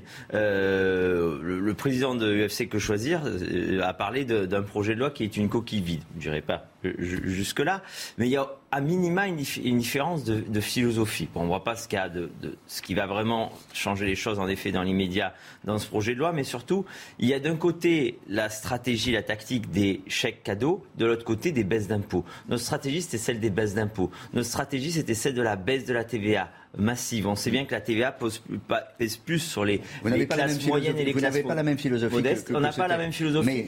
et les chèques cadeaux, les chèques cadeaux, ça met toujours l'État au centre de tout, alors que c'est les ménages, les ménages et les entreprises qu'il faut mettre au centre de tout. Les chèques cadeaux, tout au tard, vous les payez en impôts. Les baisses d'impôts, c'est pérenne et ça, ça permet de relancer le pouvoir d'achat de manière saine, tout simplement. Jérôme Béglé, ça veut dire que si on entend Franck Elisio, il n'y aura pas d'accord, il y aura des difficultés à s'entendre, ou, selon vous, il y aura des, points de convergence il y aura des points de convergence. Très compliqué de mm. euh, dire à ses électeurs, quel que soit son parti politique, je me suis opposé à un projet de loi qui va vous rendre un peu de pouvoir d'achat. Alors ce ne sera jamais assez. Monsieur Elisio le dit, on aurait préféré que ce soit là plutôt que là. On préfère que ce soit ici plutôt que là. Ok, mais si vous avez dit, je me suis opposé à ce pouvoir d'achat, donc euh, pas de remise, euh, pas de prolongation du bouclier tarifaire, pas de prolongation de la remise de 18 centimes sur les carburants, Mm. euh, pas de suppression de la redevance, assez compliqué à vendre à ses électeurs en- en- dans sa circonscription. hein. Euh, je pense que euh, Non, on Monsieur est- Alizone me demande que. Non, non, mais on est tout à fait d'accord avec Jérôme Béguet. Donc, en quelque sorte, il y a une sorte d'obligation de. On parle de, on a toujours parlé d'opposition résolue, mais responsable et intelligente. Donc, lorsqu'il y aura euh, des articles de loi, un, un projet de loi, ce sont des articles de loi on- on- qui vont dans le bon sens. On les votera à chaque fois qu'on pourra aller, euh, qu'on Mais pourra- lesquels, par évidemment, dans, aujourd'hui dans l'immédiat. Sur, sur quoi Bah, ce qui concrète, non, mais ce qui concrètement amène du, du, du- du pouvoir d'achat. On l'a vu dans les différentes mesures. Il y a des mesures qui concrètement vont avoir, mené un plus. Nous, on arrivera avec nos propositions, mais ces propositions-là, nous les voterons si elles vont dans, dans le bon sens. Mais on soulignera aussi, on soulignera aussi, pardon, euh, les, les incohérences. Par exemple, ils veulent supprimer la redevance TV, comme nous. Sauf que leur projet n'est pas sérieux par rapport aux nôtres parce qu'ils ne savent pas comment le financer. Nous, on le finançait tout simplement par une large privatisation de l'audio- de l'audiovisuel public. Là, il y a 3 milliards qui vont disparaître, mais par définition, ils vont être sur d'autres hausses d'impôts, puisque cette, cette suppression d'impôts ne sera pas financée. Nous, on l'a financée. Oui, mais ce que, ce que vont retenir les Français, c'est la suppression. Et oui, ben, c'est pour ça qu'on votera pour. Mais on, souligne qu'elle n'est pas, qu'elle n'est pas financée. Je pense que la suppression de la redevance, c'est une mesure qui sera perçue comme très populaire chez les Français. Parce que c'est un impôt un peu étrange que tout le monde paye euh, pour, et- alors que les gens ne sont pas tous satisfaits de leur audiovisuel public. N'ouvrons pas un débat dans le débat, mais on peut Mais dire non. ça pour conclure. Et je vous rappelle que c'est Marine Le Pen qui l'a proposé et, et- et Emmanuel Macron qui l'a suivi trois mois, quatre mois plus tard dans l'élection présidentielle. On s'arrête là pour ce matin. Merci à tous les deux. Pour ce face-à-face, dans un instant, on va revenir sur la, la canicule. Tout le monde en, en souffre. Euh, peut-être plus, peut-être plus quand vous vivez euh, dans, dans un appartement, dans une tour, dans un HLM. On voit ça dans un instant. Reportage à Toulouse. Votre météo, Claire Delorme, euh, nous emmène à Ajaccio, où il fait beau, il fait chaud, mais peut-être un peu moins qu'ailleurs, tiens. Exactement, à la surprise de, beaucoup d'entre nous, eh bien, l'air méditerranéen aura la faveur, en tout cas l'avantage, eh bien, de rafraîchir un petit peu la masse d'air jusqu'à 32 degrés. Nous y reviendrons. En attendant, 15 départements sont placés en alerte rouge par euh, Météo France. Euh, donc. euh, on attend jusqu'à 41 degrés, des températures historiquement chaudes, surtout en Bretagne. Côté ciel, rien à signaler. Un beau et franc, généreux soleil hein, sur l'ensemble du pays, mais quand même du vent d'autant qui aura tendance à se lever, euh, surtout à s'engouffrer dans la vallée de la Garonne. Et donc, c'est un facteur qui peut déclencher, en tout cas attiser les feux. Donc, soyez extrêmement prudents. Si vous êtes proche d'une forêt, dans l'après-midi, c'est pareil, RAS, hein, du grand beau temps sur l'ensemble du pays, à l'exception quand même euh, d'une petite averse isolée, mais qui pourrait seulement se produire en fin d'après-midi. Et en montagne, pour les températures, il fait déjà chaud, que ce soit sur la façade ouest ou encore en direction de la Méditerranée. 27 degrés au lever du jour du côté Nice, ça sera un petit peu plus tempéré vers un large quart nord-est, 14 degrés, mais il faudra en profiter car comme vous allez voir dans l'après-midi, eh bien le thermomètre va tout simplement flamber sur l'ensemble des régions. Aucune ne sera épargnée hein, par plus de 30 degrés. Ça sera le cas par exemple en Méditerranée où ça sera relativement plus tempéré, mais là encore le thermomètre va atteindre, voire dépasser en température de ressenti les 41 degrés du jamais vu. La suite, eh bien elle s'annonce encore chaude, surtout à l'est du pays. Euh, Quant aux ils parviendront à rafraîchir temporairement la masse d'air pour la façade ouest. Il faudra attendre la journée de mercredi à jeudi pour qu'il n'y ait plus du tout d'alerte canicule, mais cela ne mettra pas pour autant fin à cette vague de chaleur. Pour l'instant, nous n'en voyons pas la fin. La suite de votre matinale info, Jérôme Begley, je resalue et restez avec nous. Tout à l'heure, vous ferez euh, votre éditorial sur euh, le tweet de Mathilde Panot qui a provoqué, on, l'a dit, on, l'a parlé, une levée euh, de bouclier et la colère de la plupart des, de, la classe, de la classe politique. Ce sera aux alentours de 7h50. Mais pour l'heure, les titres, la France suffoque, 15 départements placés en vigilance rouge et 51 en vigilance orange. Le thermomètre va approcher les 37 degrés en moyenne et le mercure atteindra 40 à Brest. Comment supporter ces fortes chaleurs Reportage à la cité Bourbaki dans le quartier populaire des Minimes à Toulouse où les habitants s'adaptent comme ils le peuvent. Il n'y a pas que la France qui subit une vague de chaleur sans précédent. En Espagne, la température est montée jusqu'à 45 degrés. Le pays ne respire plus depuis une semaine. Nous irons voir Julien Garel, correspondant CNews à Madrid. Sur le front des incendies géants en Gironde, 13 000 hectares sont partis en fumée. Cette nuit, les pompiers ont continué à se battre contre les flammes qui peuvent atteindre par endroits plus de 100 mètres de haut. L'objectif est d'épargner les vies et d'épargner aussi les habitations. Et puis c'est à partir de demain que le projet de loi, de, ce matin, pardon, que le projet de loi sur le pouvoir d'achat arrive en, séance à l'Assemblée. Bataille d'amendements en, en vue. Comment la majorité peut-elle éviter un, un échec sur un texte qui concerne les fins de mois difficiles des Français? Une apocalypse de chaleur. C'est ce qui est prévu aujourd'hui, Audrey Berthaud. Vous disiez 15 départements de l'Ouest sont placés en vigilance rouge, canicule. 51 sont en orange. La moyenne nationale sera aujourd'hui 37 degrés et mettra les habitants à rude épreuve. C'est le cas à Toulouse. Les personnes âgées subissent de plein fouet les fortes chaleurs, quitte à changer leurs habitudes. Les détails avec Alexis Vallée. On va faire trop chaud, il faut fermer. Moi j'écoute mais... Fermer les volets, boire de l'eau et s'en asperger. Jackie Lafont a dû changer sa façon de vivre contre les fortes chaleurs. Je me déshabille bien dessous, je porte qu'un slip, là j'enlève le soutien-gorge parce que ça sert, et je ne fais pas de, de, de choses pénibles chez moi. C'est-à-dire j'ai abandonné le ménage. Et malgré ces quelques sorties quotidiennes, Là, je tourne et je suis enfermée un peu dans la pénombre. Ça ne me va pas, ça. Yvonne Soulier est elle aussi victime des hausses de température. Voilà combien il fait. 28,5 dedans. Et difficile de pouvoir s'aérer. On ne peut pas ouvrir les portes, les fenêtres parce qu'il y a du bruit. Et ça dure jusqu'à 1h du matin. Voilà, donc ça, ça devient, c'est galère. Hein. À Toulouse, comme partout dans le sud-ouest, jusqu'à 40 degrés sont attendus dans la journée. Et pour le docteur Simeka, qui était notre invité euh, ce matin, nous ne sommes pas, nous ne sommes pas programmés pour euh, lutter contre la chaleur. Écoutez. Nos capacités d'adaptation, les capacités d'adaptation du corps sont dépassées. On n'est pas programmé, on est programmé pour lutter contre le froid. Nous sommes de bonnes chaudières, mais pas de bons euh, climatiseurs. il y a une question aussi de, de sensibilité à, à, à, la sécheresse ou à l'humidité. On sait que par temps humide, on ne transpire pas donc on ne peut pas se refroidir. C'est vrai, mais je dois dire que par exemple, j'ai un certain nombre de patients euh, d'Afrique de l'Ouest qui euh, me disent qu'à Paris, ils ne supportent pas la chaleur. Donc il y a bien quelque chose quand même qui se passe et qui est différent très difficile dans, les villes de supporter la, chaleur. Euh, et ça concerne toute l'Europe. Hein. On est en, ligne avec Julien Garel, correspondant CNews à Madrid. Il a fait, Julien, 45 degrés hier.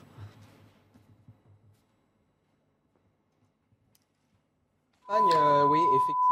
Et ce qui est vraiment euh, historique, c'est que même le nord de l'Espagne, et notamment la Galice, pourtant connue comme la Bretagne espagnole, n'y échappe pas. Et là-bas, on a aussi enregistré des 42 degrés euh, ces derniers jours, fait évidemment euh, rarissime dans cette région euh, plutôt connue pour son climat assez clément. Les journées sont donc brûlantes et les nuits irrespirables. Par exemple, ici à Madrid, cette nuit, on n'est pas passé sous la barre des 25 degrés et on en attend encore 40 aujourd'hui au plus fort de l'après-midi. Bref, même les Espagnols, dont on pourrait croire qu'ils sont plutôt habitués à la chaleur, n'attendent qu'une chose, c'est que ça se termine et on est plutôt sur la bonne pente puisqu'à partir de demain, les températures devraient enfin commencer à baisser et on va sortir progressivement de cet épisode caniculaire qui dure déjà depuis plus d'une semaine. C'est l'un des plus longs qu'ait enregistré l'Espagne depuis les années 70. Et c'est vraiment la seule bonne nouvelle hein, qu'on voit enfin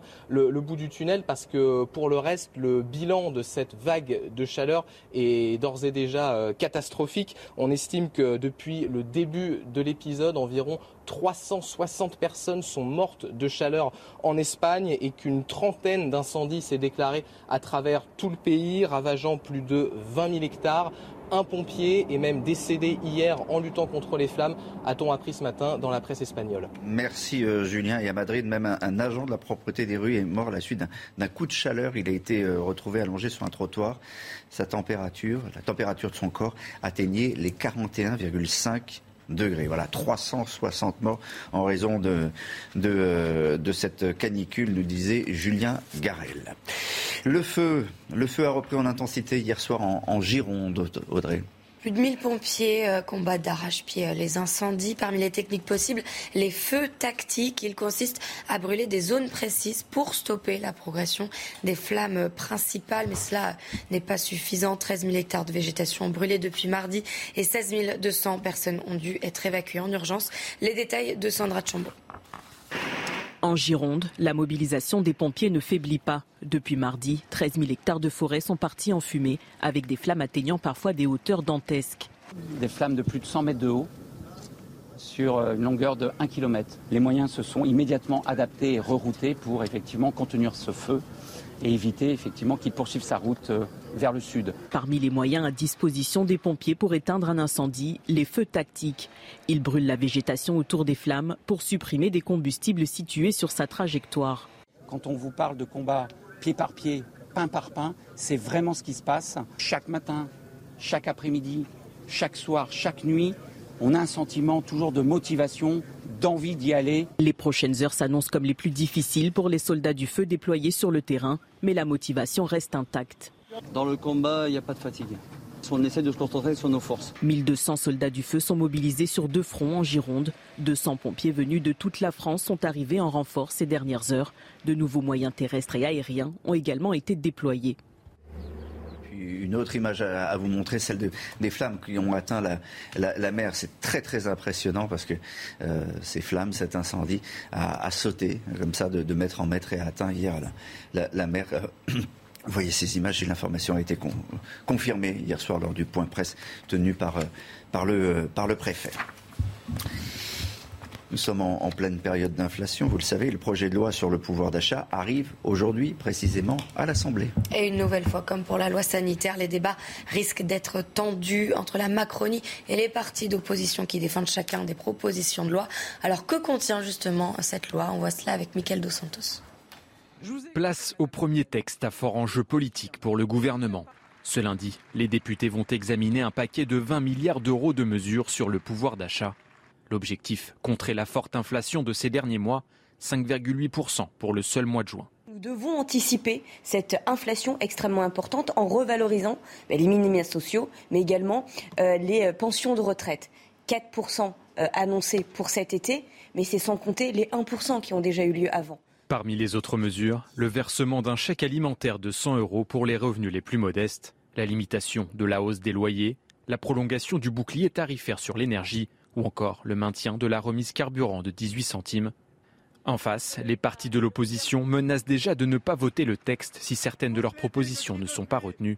Un millier d'amendements ont déjà été déposés, de quoi envisager un nouveau bras de fer au sein de l'hémicycle. On a un gouvernement qui est un peu, on va dire, dans une certaine frilosité. Déjà, il ne veut pas parler de la question des salaires donc l'augmentation du SMIC, qui est proposée par exemple par la NUP, c'est 1500 euros. Entre ce qu'il y a dans le projet de loi du gouvernement et les attentes des Français et les propositions de l'opposition, et en particulier la NUP, bah, on risque d'avoir un écart. Et donc cet écart bah, va provoquer du débat. Jeudi, les députés vont examiner le projet de budget rectificatif 2022 essentiel pour financer les mesures sur le pouvoir d'achat. Selon vous, Lomi, quel va être l'article sur lequel on va le plus batailler, ferrailler à l'Assemblée? Bah, un des sujets qui coince, c'est euh, le prix du carburant, par exemple. Euh, pour euh, les Républicains, il faudrait un plafonnement du prix au litre, 1,50€, c'est ce qu'ils proposent. On verra si le, gouvernement ira dans cette direction, avec peut-être un, autre seuil. Et puis, côté RN, on l'entendait tout à l'heure avec votre invité, on milite plutôt pour une baisse de la TVA sur l'énergie en général. Donc voilà un des points qui pourrait être discuté. Est-ce qu'on va assez loin dans ces mesures? On va jamais assez loin, selon les Français. En tout cas, c'est votre avis, on vous pose à poser la question. C'est pas mal, mais c'est insuffisant. Ce qui serait bien, c'est que c'est qu'ils augmentent les salaires. C'est plutôt ça. Parce que donner une prime une fois sur l'année ou deux fois sur l'année, pourquoi pas, ça peut aider. Mais en même temps, euh, ce qui serait bien, c'est l'augmentation des salaires. Je trouve que c'est plutôt pas mal. Il faut penser à, comment dire, à être efficace, c'est-à-dire à aider ceux qui en ont vraiment besoin, en essayant de dépenser le moins d'argent possible, parce que tout ça, c'est aussi l'argent du contribuable. Il faudrait qu'ils en donnent encore plus. Ah oui. Et eh oui, il faudrait qu'ils en donnent encore plus. Voilà, c'est votre avis, c'est normal. Jérôme, vous disiez oui. C'est le livre de François de Closet, toujours plus. Bah oui. Ça, date d'il y a surtout en matière de, ans, mais ça reste d'actualité. Surtout en matière de, de pouvoir d'achat. Dans un instant, restez bien avec nous. On va vous montrer une réserve de vagues. Ça existe, c'est à Quiberon. Restez bien avec nous. Partir en vacances cet été, bah, c'est payer, vous le savez, votre carburant plus cher. C'est payer aussi vos, locations de voitures un petit peu plus chères. Audrey, ça explose les tarifs des locations. Exactement. Et la demande est très forte. Et les loueurs manquent de véhicules. En un an, les prix ont augmenté de près de 30%. Les détails avec Maureen Vidal. 524 euros, c'est le prix moyen pour une semaine de location d'une voiture cet été en France. 70 euros d'augmentation depuis l'année dernière. Selon un rapport rendu par Carigami, comparateur de prix spécialisé, Dans les grandes villes, la hausse est spectaculaire, plus 45% à Paris ou encore 59% en plus à Lyon. Ces prix sont dus à un déséquilibre entre l'offre et la demande. Les agences de location peinent à obtenir des véhicules neufs. En cause, plusieurs facteurs. La pénurie des composants électriques, l'augmentation du coût des matières premières, la fermeture d'usines de sous-traitants ou encore les difficultés logistiques liées au confinement en Asie. Si les loueurs subissent, les consommateurs, eux, risquent de voir leur niveau de mobilité en baisse. En enlevant du pouvoir roulé, on enlève du pouvoir d'achat. Donc le B à bas de l'économie serait de permettre aux consommateurs, à l'automobiliste de pouvoir circuler le moins cher possible pour réinjecter dans l'économie euh, ce qu'il n'a pas injecté soit dans les carburants, soit dans la location de sa voiture, soit dans tous les frais annexes à l'automobile. Une conséquence économique qui risque d'être radicale. Si on reste sur des tendances où l'automobile devient un luxe, alors ça veut dire que la mobilité devient un luxe. Ces prix devraient rester élevés si les problèmes d'approvisionnement ne sont pas réglés. L'arrivée de véhicules électriques dans les flottes de loueurs vont aussi tirer les prix vers le haut. Il est 7h44 sur CNews, la suite de votre matinale, le rappel des titres des Berthaud. Six jours après le début des incendies en Gironde, les pompiers se battent toujours contre les deux gigantesques feux de forêt. Au total, 13 000 hectares de végétation brûlés depuis mardi et 16 200 personnes ont dû être évacuées en urgence. 15 jours après les grèves à l'aéroport de Roissy-Charles de Gaulle, des valises n'ont pas encore été remises à leurs propriétaires. Air France considère que les bagages ne sont pas perdus. Ils sont déclarés perdus au bout de 21 jours. Selon eux, ils sont pour l'instant considérés comme bloqués. Et puis l'ONG Sea Shepherd offre 10 000 euros pour trouver qui a tiré sur l'orque de la Seine. Une orque, vous vous en souvenez, avait été localisée dans la Seine en mai dernier. Elle a été retrouvée morte deux semaines plus tard. Sa nécropsie a révélé une balle d'arme à feu logée dans ses chairs. Assassiné l'orque assassiné par, euh, par une balle. C'est pour ça que l'ONG euh, Sea Shepherd offre une récompense, 10 000 euros pour trouver qui a tiré dessus et trouver euh, des témoignages surtout. La première réserve de vagues françaises vient d'être créée à Saint-Pierre de Quiberon. C'est en Bretagne. Le conseil municipal de la ville a voté à l'unanimité pour protéger les vagues sur le littoral atlantique. Le reportage de Jean-Michel Decaze, qui a rencontré dans le Morbihan celui qui a eu l'idée. Il s'appelle Erwan Simon. C'est un surfeur qui est absolument fou de la mer. Erwan Simon est surfeur professionnel et il a vu des vagues disparaître lors de ses voyages autour du monde. Le phénomène ne date pas d'aujourd'hui.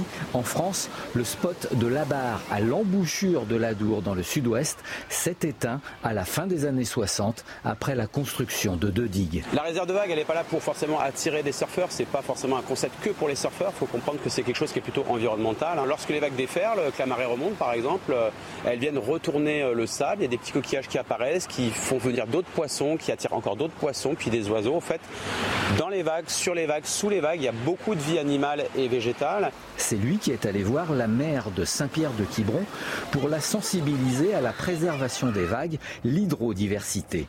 Pourtant, la côte est déjà protégée par son classement Grand Site de France. Aujourd'hui, la zone est protégée. Euh, on ne sait pas ce qu'il adviendra dans 30 ans. On ne permettra pas euh, l'extraction de sable, des travaux qui pourraient intervenir au large et donc euh, déformer éventuellement la houle. Saint-Pierre de Quiberon a donc créé à l'unanimité du conseil municipal la première réserve de vagues française, 30 hectares jusqu'à 300 mètres au large. Il en existe une quinzaine dans le monde, comme à Ericeira au Portugal c'est une magnifique euh, idée, hein, en tout cas, de protéger, euh, de, protéger les vagues. L'idée d'un surfeur, forcément, forcément. Loïc Guillaume, je me tourne vers vous avec cette question. Il va falloir faire des économies d'énergie. Ça, on le sait. Le président Macron l'a dit le 14 juillet. Est-ce qu'on risque d'être carrément rationné en matière d'énergie? Est-ce qu'on va avoir un pass énergie même? Eh bien, écoutez, euh, vous chauffer, c'est peut-être pas la préoccupation là, essentielle euh, aujourd'hui vu les températures, mais ça pourrait effectivement le devenir euh, cet hiver. Attention, là, on ne parle pas du prix de l'énergie qui la rend inabordable pour les ménages les plus faibles, mais bien d'une forme de pénurie, d'une offre plus faible que la demande et qui pourrait donc obliger à prendre des mesures. En effet, tous les experts du secteur de l'énergie le disent désormais. Avec la coupure du robinet du gaz russe cet hiver, nous allons manquer d'énergie. Il n'y a donc pas de dissolution. Il va falloir réduire notre consommation de gré ou de force. De gré, c'est un peu le message passé par Emmanuel Macron lors de son interview du 14 juillet. Il compte en gros sur la bonne volonté de chacun pour euh, réduire le chauffage ou la clim, éteindre la lumière, baisser la consommation en général. Et puis de force, c'est effectivement la menace d'un rationnement qui plane déjà en Europe. L'Allemagne, c'est la, la première concernée, mais la France pourrait ne pas être épargnée. Le président a d'ailleurs annoncé une forme de rationnement qui ne dit pas son nom, avec un plan de sobriété énergétique qui sera mis au point dans les semaines qui viennent et qui a pour objectif de réduire de 10% la consommation d'énergie. Il veut pour cela mettre à contribution notamment l'administration, mais également les entreprises privées et les citoyens, mais globalement, qu'on se rassure, les ménages ne devraient pas être concernés par des coupures ou des restrictions. Ce sont essentiellement les entreprises et notamment les industries très énergivores qui subiront en premier les éventuelles mesures de rationnement. Enfin, encore faut-il que les usines continuent à tourner parce qu'entre euh, les pénuries de matières premières, les hausses de prix et le recul de la consommation, peut-être que certaines seront tout simplement fermées cet hiver. Ouais, question quand même, on demande beaucoup aux ménages et pas beaucoup en entreprise. J'ai pas beaucoup vu qu'on demandait de faire des économies. Aux, Mais c'est elle qui risque en tout cas, s'il y a rationnement, ce sera euh, chez elle qu'on fermera en premier euh, le, le robinet de l'énergie. Ouais. Merci Lobic. Dans un instant, ça sera l'heure de, de l'édito de, de, Jérôme Begley. Jérôme qui va revenir sur euh, ce tweet de Mathilde Panot qui a fait bondir la classe politique. A tout de suite sur CNews. Jérôme Begley, pas une semaine, pas une semaine sans qu'une polémique vienne occuper les esprits et les médias. Et ce week-end, euh, elle concerne Mathilde Panot et son tweet sur la commémoration de la rafle du Veldiv.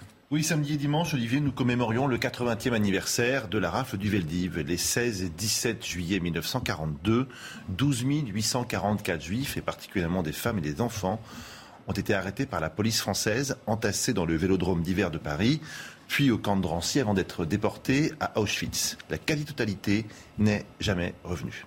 Pour une fois, l'ensemble de la classe politique semblait avoir mis ses divergences de côté pour se souvenir des victimes de cette opération. Toute la classe politique, non, car Mathilde Panot s'est illustrée par un tweet d'une rare bêtise. Regardez-le. Il y a 80 ans, les collaborationnistes du régime de Vichy ont organisé la rafle du Veldiv. Ne pas oublier ces crimes aujourd'hui plus que jamais avec un président de la République qui rend honneur à Pétain et 89 députés RN. Aucune mention de la religion des personnes raflées, aucune compassion, aucun mot de souvenir. Et puis cet amalgame qui consiste à faire du président un nostalgique de Pétain et un supporter de Rassemblement national. Immédiatement, les critiques sont venues de tous les côtés, y compris de la NUPES d'ailleurs. Mais preuve que Mme Panot ne regrette rien, elle a, à l'heure où je vous parle, maintenu ses propos. Un tweet, ça se retire. Panot ne l'a pas fait. Elle pense ce qu'elle a écrit, elle persiste et signe et estime avoir bien fait et bien dit. Que faut-il déduire de cette prise de position, Jérôme que Mme Panot est antisémite est une déduction possible et même probable, en dépit de ses dénégations sans doute à venir. Mais en plus de cela, elle montre ici sa sottise et sa méconnaissance de l'histoire. Or, il est toujours gênant qu'un député, qui plus est président de la troisième force politique à l'Assemblée nationale, fasse de sa bêtise une arme de propagande. Quand on ne maîtrise pas un sujet, on se tait. Quand on est à ce point nul en histoire, on se cache. Non, Madame Panot, toute fière de son inculture et de sa stupidité, l'étale, elle, avec complaisance et fierté sur les réseaux sociaux. Politiquement, cette incongruité aura au moins deux mérites. Celui d'achever de faire exploser la NUPES, ce rassemblement contre nature de quatre familles de gauche, aux origines et aux fondamentaux idéologiques si différents.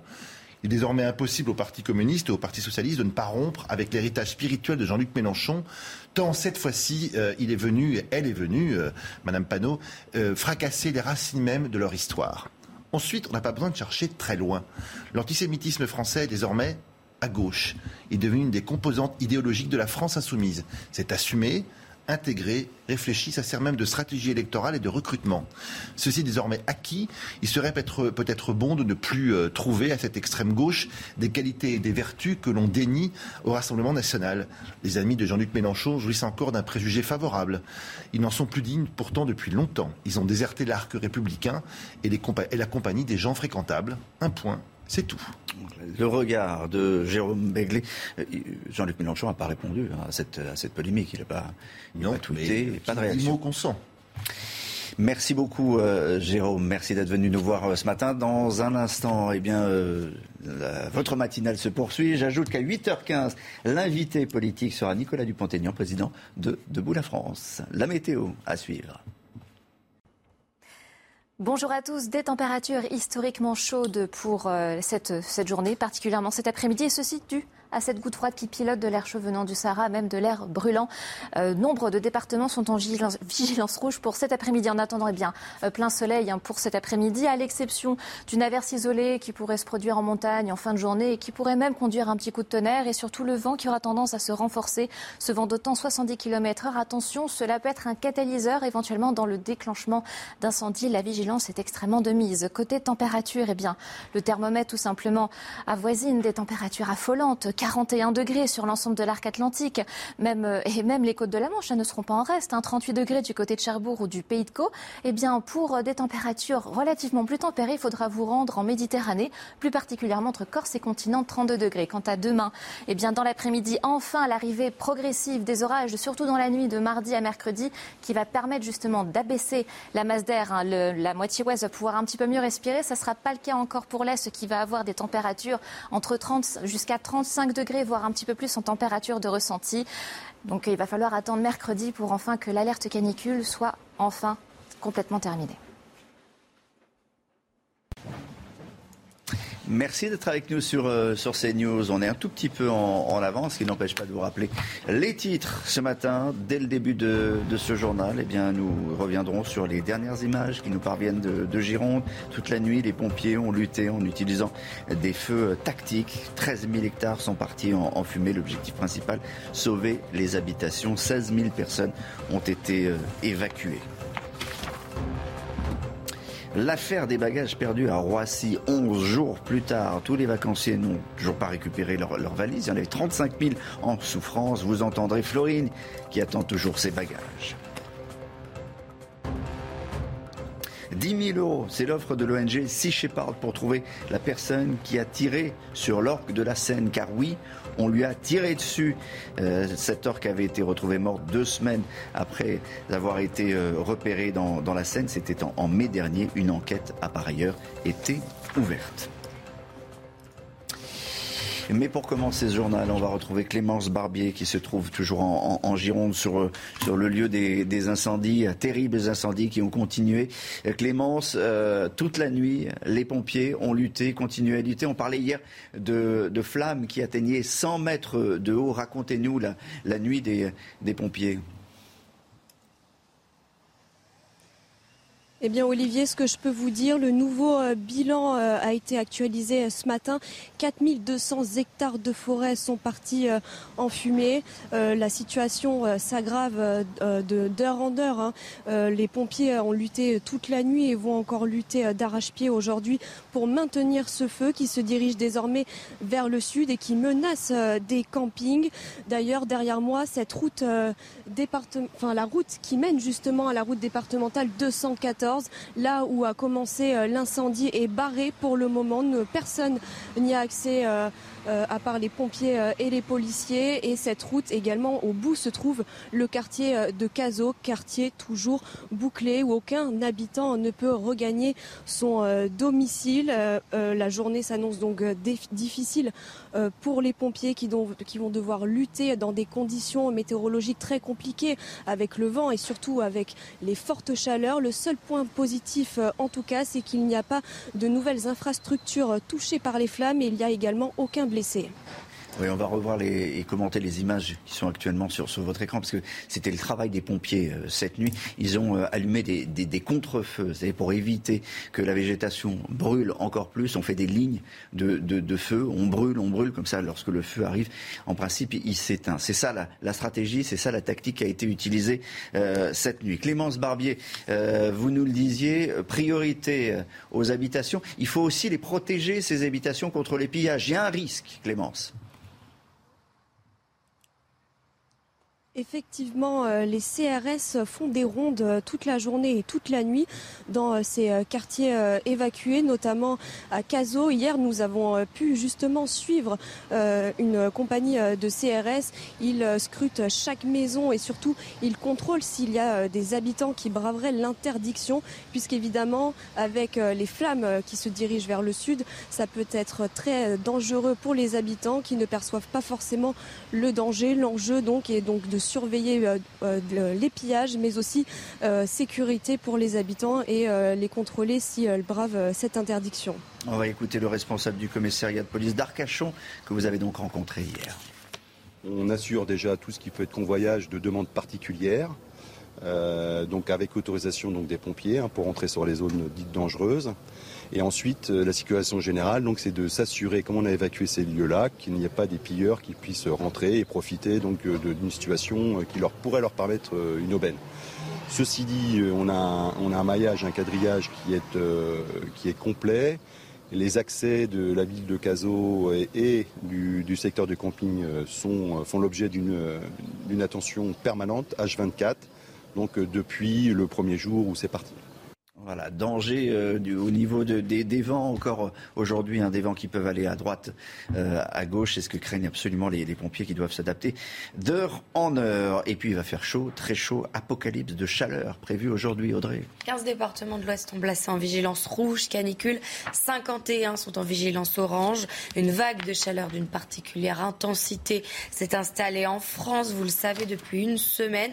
Le pic de cette vague est attendu aujourd'hui avec une moyenne nationale de 37 degrés.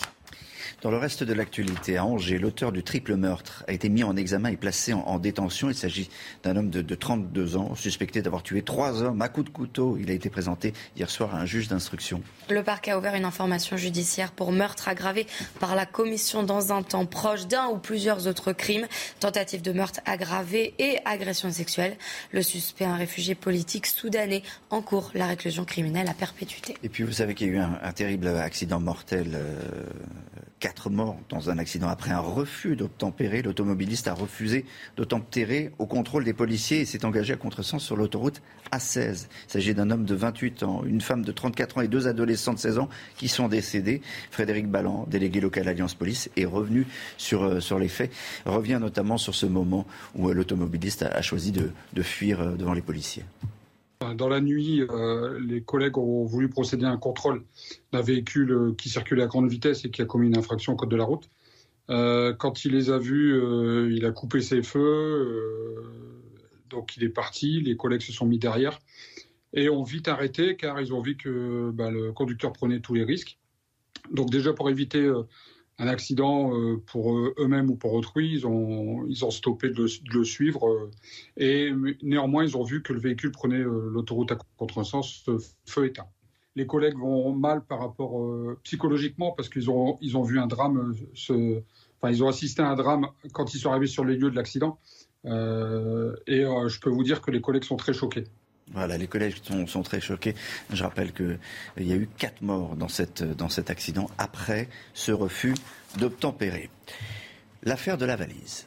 Audrey Berthaud, oh, disons plutôt l'affaire des valises perdues. Racontez-nous. 35 000 valises exactement ont été euh, bloquées. Selon le ministre des Transports Clément Beaune, tous les bagages ont été restitués. Pourtant, plusieurs voyageurs n'ont pas encore retrouvé leurs effets personnels. C'est le cas de Florine qui témoigne pour CNews. Écoutez ce reportage de Mathieu Rio et Florian Paume. Elle tente d'appeler Air France depuis une semaine. Florine Bloquel n'a toujours pas récupéré ses bagages, égarés lors d'une grève à Paris-Charles de Gaulle. En partance pour Las Vegas, elle s'est retrouvée sans valise, comme tous les voyageurs de son avion. On nous a laissés dans l'attente, on ne répond pas euh, au téléphone, on ne répond pas aux mails, on ne, on ne peut pas faire nos demandes d'indemnisation et surtout on ne sait pas quand est-ce qu'on va recevoir nos bagages. Revenue en France ce vendredi, elle ne les a toujours pas retrouvés. Pourtant, selon le ministre des Transports Clément Beaune, les 35 000 bagages perdus ont été restitués. C'est pas vrai. Euh, tout le monde n'a pas reçu ses bagages.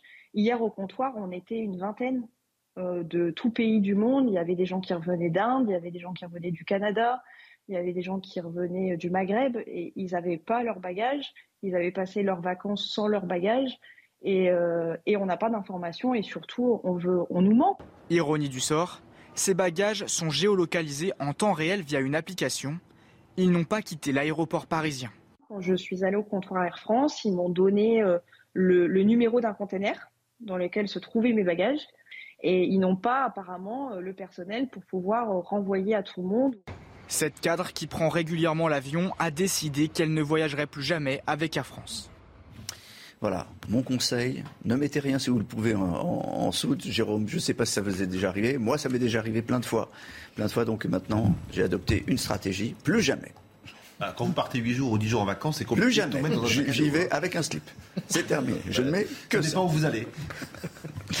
Euh, une autre euh, affaire dont on voulait vous, parler, un maire a décidé pour lutter, vous savez, contre les, les, cortèges, les mariages qui font trop de bruit, euh, de demander une caution. Ça se passe où, Audrey? Ça se passe à Reims. Une charte de bonne conduite est déjà en vigueur depuis quelques années pour les mariages, mais ça ne suffit pas.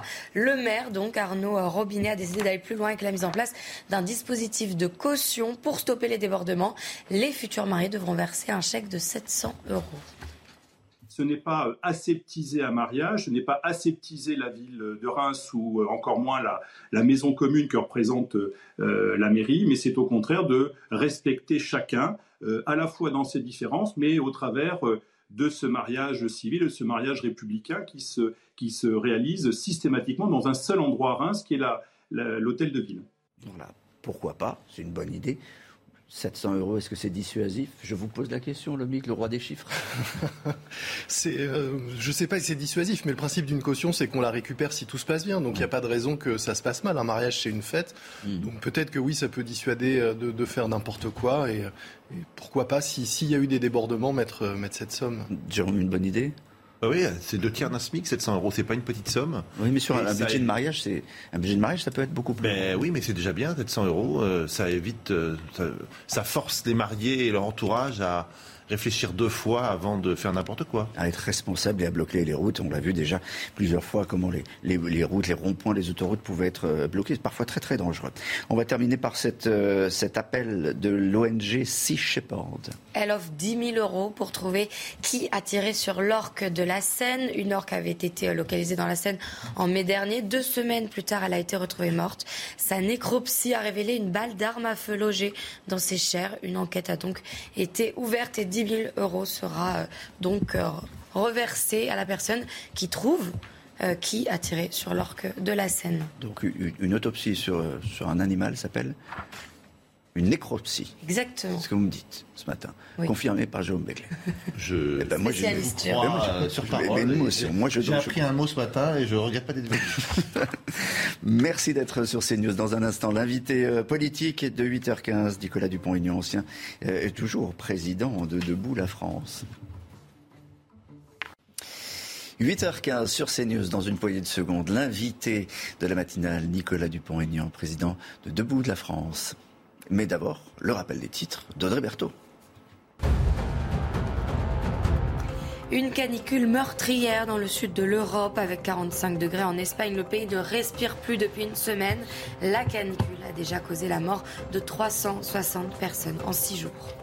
Et ce coup de couteau mortel à Amiens, un homme de 25 ans sans domicile fixe est suspecté d'avoir poignardé un autre sans-abri de 23 ans. Les faits remontent à vendredi dernier. L'homme a été mis en examen pour meurtre et incarcéré selon le parquet d'Amiens. Enfin, Laurent Wauquiez ne briguera pas la présidence des Républicains. Le président de la région Verne-Rhône-Alpes l'a annoncé hier sur Facebook. Le successeur de Christian Jacob, remplacé temporairement par la députée du Doubs, Annie Genevard, sera désigné à l'automne lors d'un congrès. C'est à vous. Bonjour et bienvenue Nicolas Dupont-Aignan. Bonjour. On, va évidemment s'arrêter longuement dans quelques minutes sur le texte concernant le pouvoir d'achat qui arrive aujourd'hui dans l'hémicycle à l'Assemblée euh, nationale. Avant cela, je voudrais qu'on parle des incendies qui ne sont toujours pas maîtrisés en Gironde. Le feu regagnait même en intensité. Hier soir, plus de 13 000 hectares sont déjà partis en fumée, 16 000 personnes évacuées. Et la France, l'Europe qui s'apprête aujourd'hui à battre de nombreux records de température. Est-ce là le signe incontestable du réchauffement climatique? Je ne sais pas, mais ce que je sais, c'est qu'on nous parle depuis des années du réchauffement climatique et que la France est incapable d'investir des sommes, somme toute, euh, réduites dans des outils pour aider nos courageux pompiers à agir. Et c'est insupportable de se dire que ça fait dix ans qu'on attend, euh, qu'on entend ces discours permanents et qu'il n'y a jamais d'actes qui suivent. Alors acheter des Canadaires, la, France, acheter des Canadaires, ça serait peut-être utile. Vous savez combien il y a de Canadaires qui marchent là? Vous savez combien il y en a qui marchent? La France Il y en a plus de la moitié qui ne marchent pas, ou près de la moitié. La France est le pays européen le, mieux équipé. C'est pas vrai. on raconte n'importe quoi. Ça, c'est la propagande. Il y en a assez de cette propagande tous les jours. C'est que la France a acheté des avions qu'on est obligé d'aller remplir, qui doivent se poser pour être remplis, les fameux Dash, alors que les Canadaires avaient l'avantage immense de pouvoir prendre l'eau tout de suite en se posant sur des lacs. C'était un outil efficace. Euh, les pompiers sont écœurés, écœurés.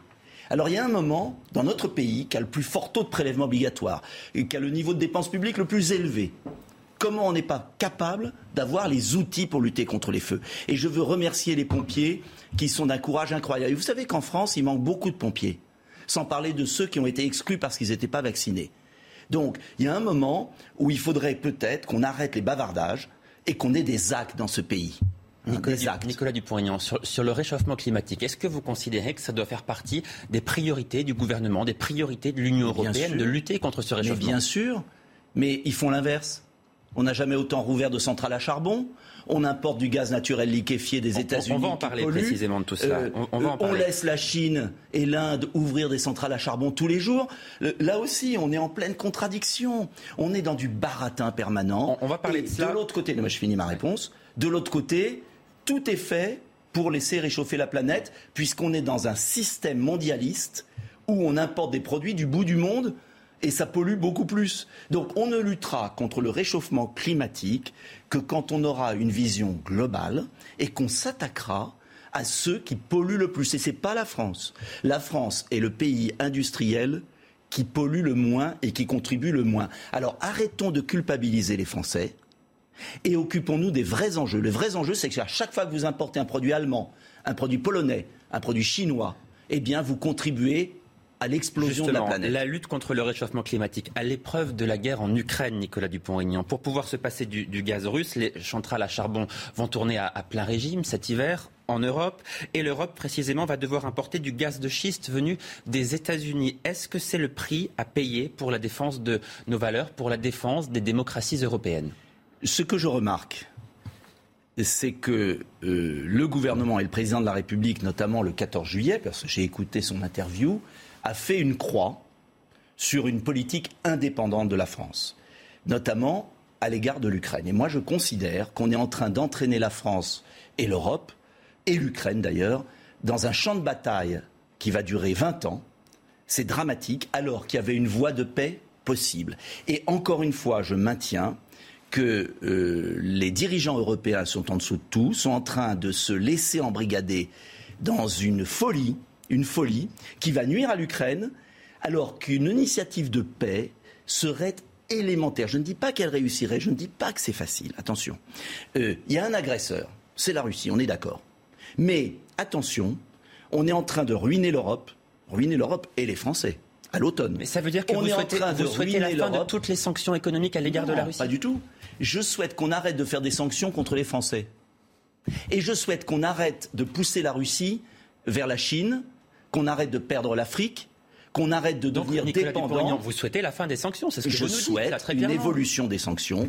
Je souhaite une proposition de paix. Je souhaite aussi que l'Ukraine fasse un pas. Mais Emmanuel Macron a essayé de non, négocier. il n'a rien essayé du tout. Il n'a pas fait d'offre de paix sérieuse. Je souhaite qu'il y ait un compromis, parce que ça finira bien par un compromis. Nicolas Dupont-Aignan, ça finira par un compromis. Alors est-ce qu'on attend C'est à, l'Ukraine de le trouver, non? C'est à l'ensemble des puissances d'arrêter de faire de la surenchère.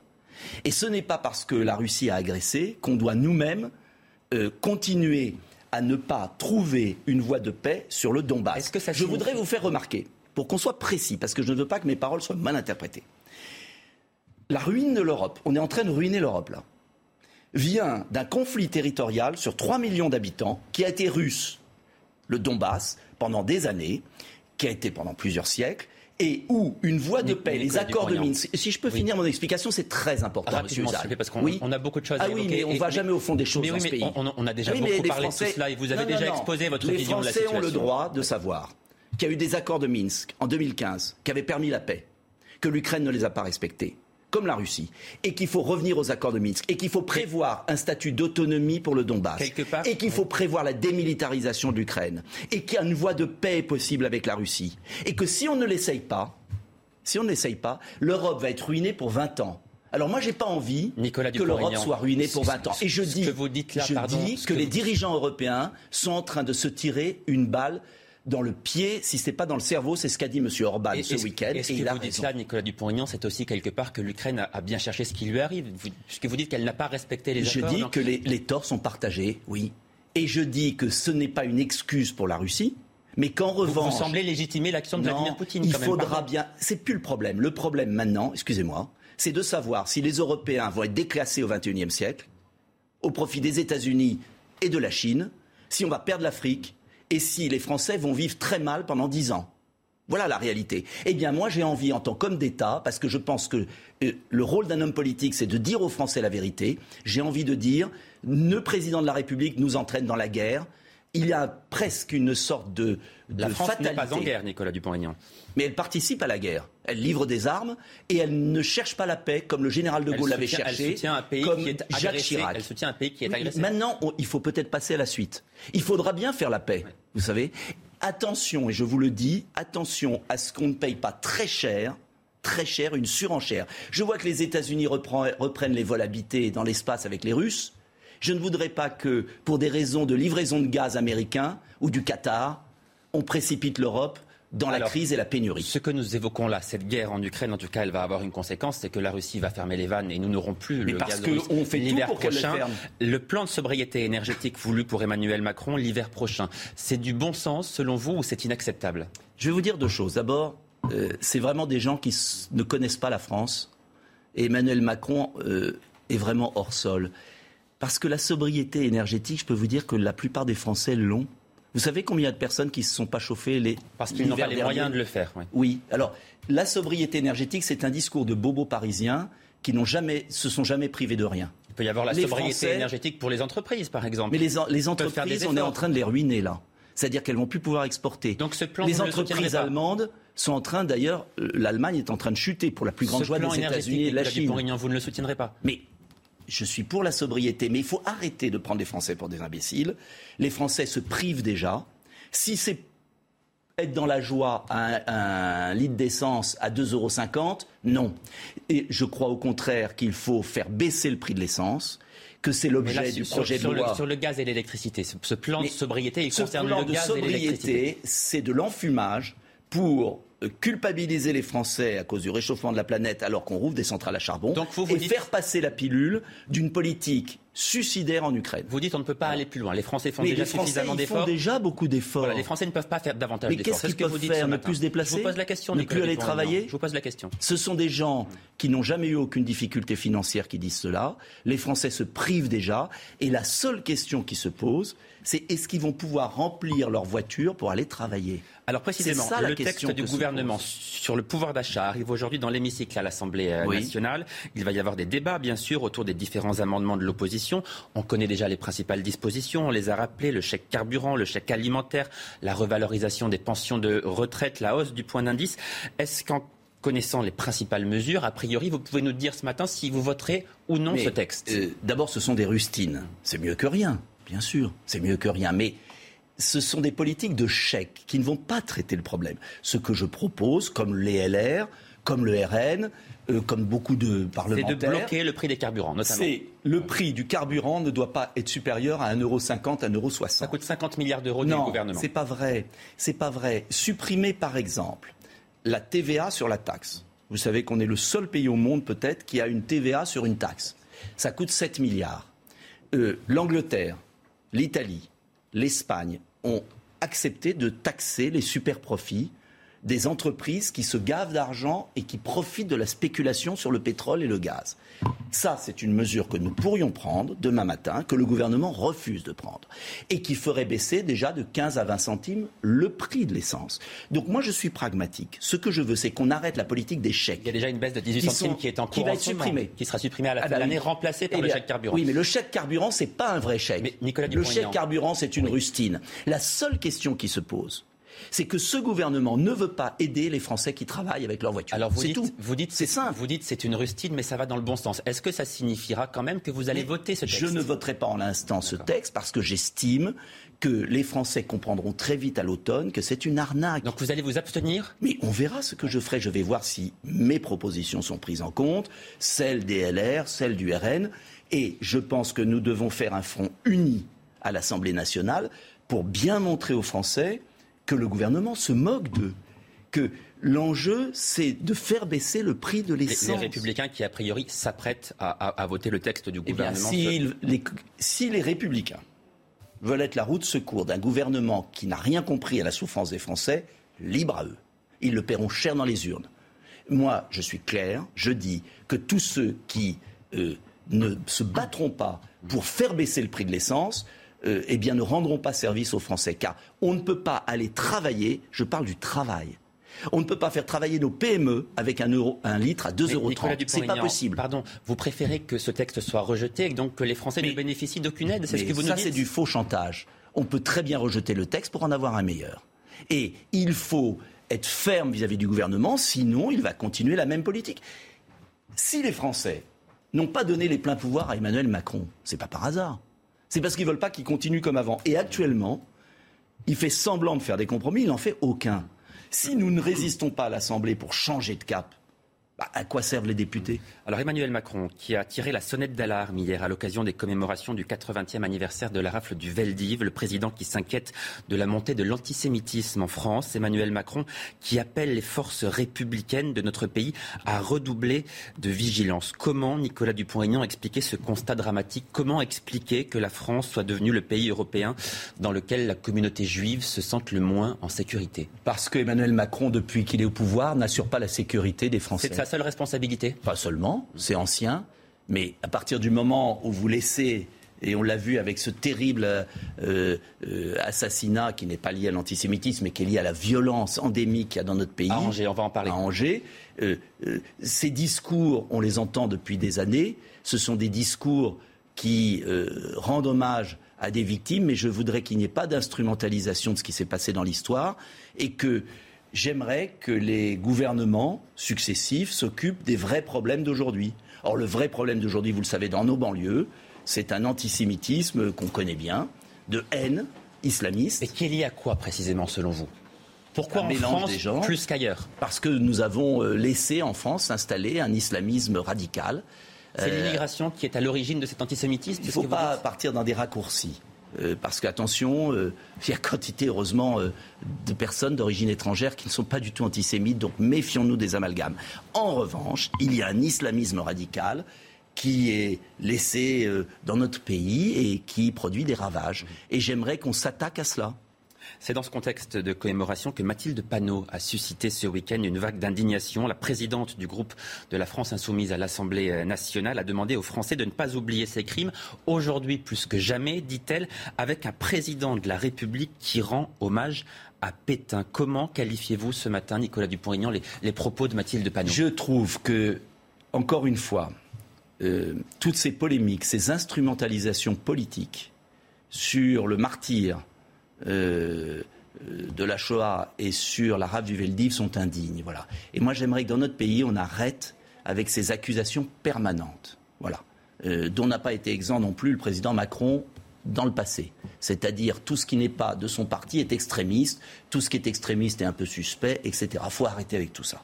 Je crois qu'il y a des défis colossaux devant nous, que les Français ont envie de pouvoir aller travailler, d'avoir une école qui instruit les enfants, un hôpital qui soigne, et d'être en sécurité. Et ce serait peut-être la priorité plutôt que ces petites phrases qui ne servent à rien. Petite phrase, petite phrase ne sert à rien. Petite phrase ou, provocation indigne de la part de Mathilde Panot. Je n'ai pas envie de rentrer dans le jeu, ça m'intéresse plus. Vous savez, j'ai été deux mois sur le terrain. Vous n'êtes pas choqué plus que cela Mais je suis choqué, bien sûr. Je suis choqué, j'en ai assez de tout ça. Mais si on veut continuer à ce que les Français s'abstiennent, et soit écœuré de la politique, on continue comme ça. Moi, ce qui m'intéresse, c'est de résoudre les problèmes de mes concitoyens. Nicolas Dupont-Aignan, vous, vous, l'avez évoqué. C'est ça qui m'intéresse. Trois jeunes hommes de 16, 18 et 20 ans ont été tués dans la nuit de vendredi à samedi au cours d'une rixe dans le centre-ville d'Angers. Ils ont été poignardés par un réfugié soudanais en situation régulière. Sur Twitter, vous avez dénoncé le désastre de l'immigration de masse. Est-ce que ça signifie que vous souhaitez supprimer le statut de réfugié? Non, mais bien sûr, il y a le statut de réfugié. Je dis simplement que ce n'est pas le premier crime qui est commis par des étrangers en situation régulière ou irrégulière. Ce n'est qu'une succession. Et je remarque que les médias français sont toujours aussi aveugles à nous donner des leçons sur la terre entière, mais à jamais parler de l'origine des criminels, à ne jamais parler de ce qui se passe dans le pays. Les Français n'en peuvent plus, la sécurité n'est pas assurée. Et on a toujours M. Dupont-Moretti comme garde des Sceaux. Et, on a M. Darmanin qui a eu le fiasco du Stade de France. Nicolas Donc on vit dans un monde de fous. Comme, là, euh, ce, pardonnez-moi. Ce, Soudanais était un réfugié. comment oui, comment mais il avait déjà été, il avait déjà eu affaire avec la justice, donc il devrait plus être réfugié. Donc en vérité, on s'aperçoit que l'État n'assure plus son rôle. Écoutez, on ne peut plus se faire soigner à l'hôpital. Nos enfants ne sont pas instruits à l'école. Euh, et la sécurité n'est pas assurée. On comprend que les Français sont un peu en colère. Et ils ne peuvent plus vivre de leur travail. Et on est le premier pays de la dépense publique. J'ai écrit un livre où va le pognon. Est-ce qu'il est normal de donner 10 milliards à l'Union européenne? Est-ce qu'il est normal de donner des milliards pour l'immigration? Est-ce qu'il est normal de perdre 20 milliards dans des fausses cartes vitales? Enfin, moi, j'aimerais qu'on utilise l'argent public pour régler les problèmes des Français. Ça paraît curieux. Alors, ce n'est pas les grandes polémiques du week-end, je suis désolé, mais c'est la vie des gens. Et on les a largement abordés dans cette interview. Et je vous en remercie. Merci beaucoup d'être venu ce matin en direct sur euh, CNews. Tout de suite, la suite de votre matinale avec vous, Olivier Benkemoun. 8h30. Merci d'être avec nous sur CNews. Euh, les principaux titres de votre journal. On va retenir que la France euh, suffoque. 15 départements sont placés en vigilance rouge, 51 en vigilance orange. Le thermomètre va approcher les 37 degrés en moyenne. Et le mercure attendra 40 degrés à Brest. Comment supporter ces fortes chaleurs? Reportage à la cité Bourbaki, dans le quartier populaire des Minimes à Toulouse, les habitants s'adaptent comme ils peuvent.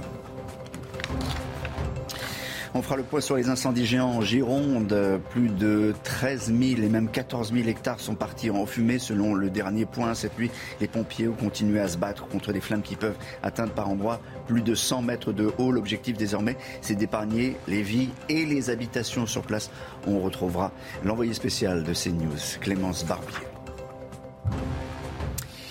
Et puis le texte de loi sur le pouvoir d'achat arrive à, l'Assemblée.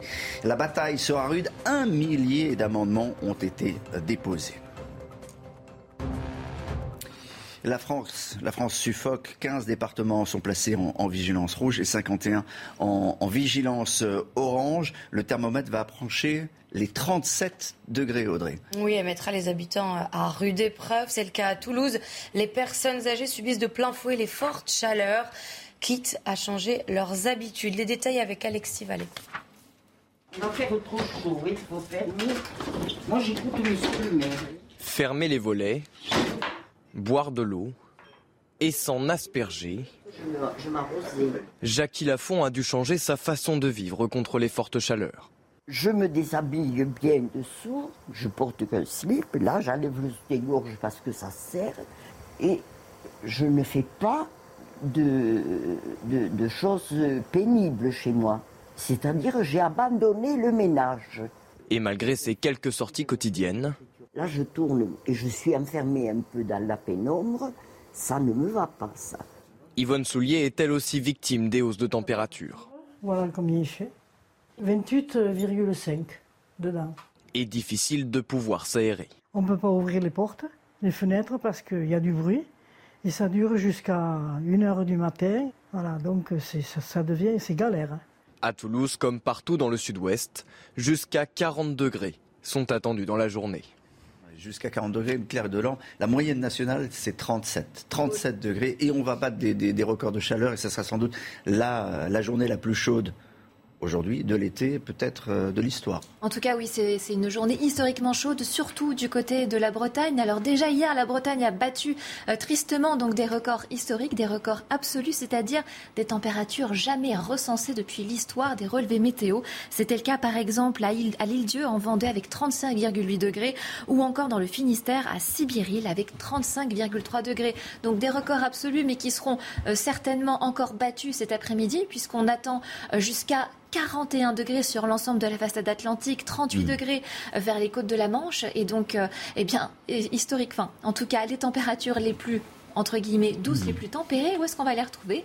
Eh bien, du côté de la Méditerranée, puisque ce vent brûlant, hein, qui est piloté par cette goutte froide, donc ce vent brûlant du Sahara, eh bien, au contact de la mer Méditerranée, il va se charger en humidité. Et c'est pour ça que cet après-midi, bien la Corse et le continent, en tout cas la Méditerranée, bénéficieront d'un climat beaucoup plus, je le rappelle, relativement tempéré. À 6h30 sur CNews, euh, Daniel Simeka, médecin généraliste, nous donnait ses, ses conseils, s'hydrater évidemment, ne pas faire de sport, mais rappeler une chose importante nous ne sommes pas programmés pour lutter, notre corps n'est pas programmé pour lutter contre la chaleur. Écoutez.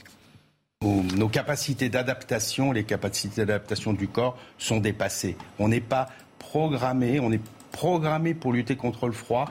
Nous sommes de bonnes chaudières, mais pas de bons euh, climatiseurs. il y a une question aussi de, sensibilité à, à, la sécheresse ou à l'humidité. On sait que par temps humide, on ne transpire pas donc on ne peut pas se refroidir.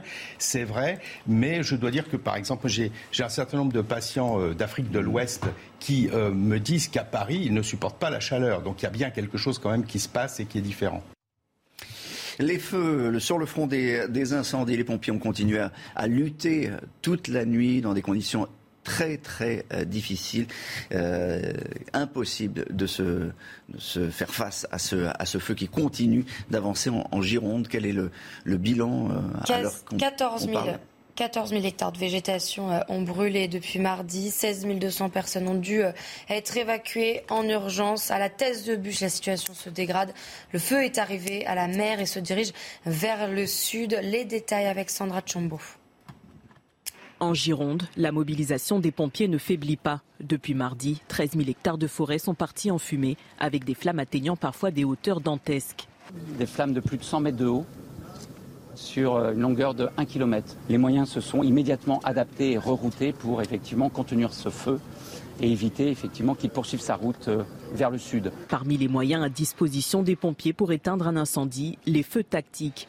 Ils brûlent la végétation autour des flammes pour supprimer des combustibles situés sur sa trajectoire. Quand on vous parle de combat pied par pied, pain par pain, c'est vraiment ce qui se passe. Chaque matin, chaque après-midi, chaque soir, chaque nuit, on a un sentiment toujours de motivation, d'envie d'y aller. Les prochaines heures s'annoncent comme les plus difficiles pour les soldats du feu déployés sur le terrain, mais la motivation reste intacte. Dans le combat, il n'y a pas de fatigue. On essaie de se concentrer sur nos forces. 1200 soldats du feu sont mobilisés sur deux fronts en Gironde. 200 pompiers venus de toute la France sont arrivés en renfort ces dernières heures. De nouveaux moyens terrestres et aériens ont également été déployés les gendarmes, les pompiers sont toujours hyper mobilisés. Vous allez nous raconter comment a été la nuit.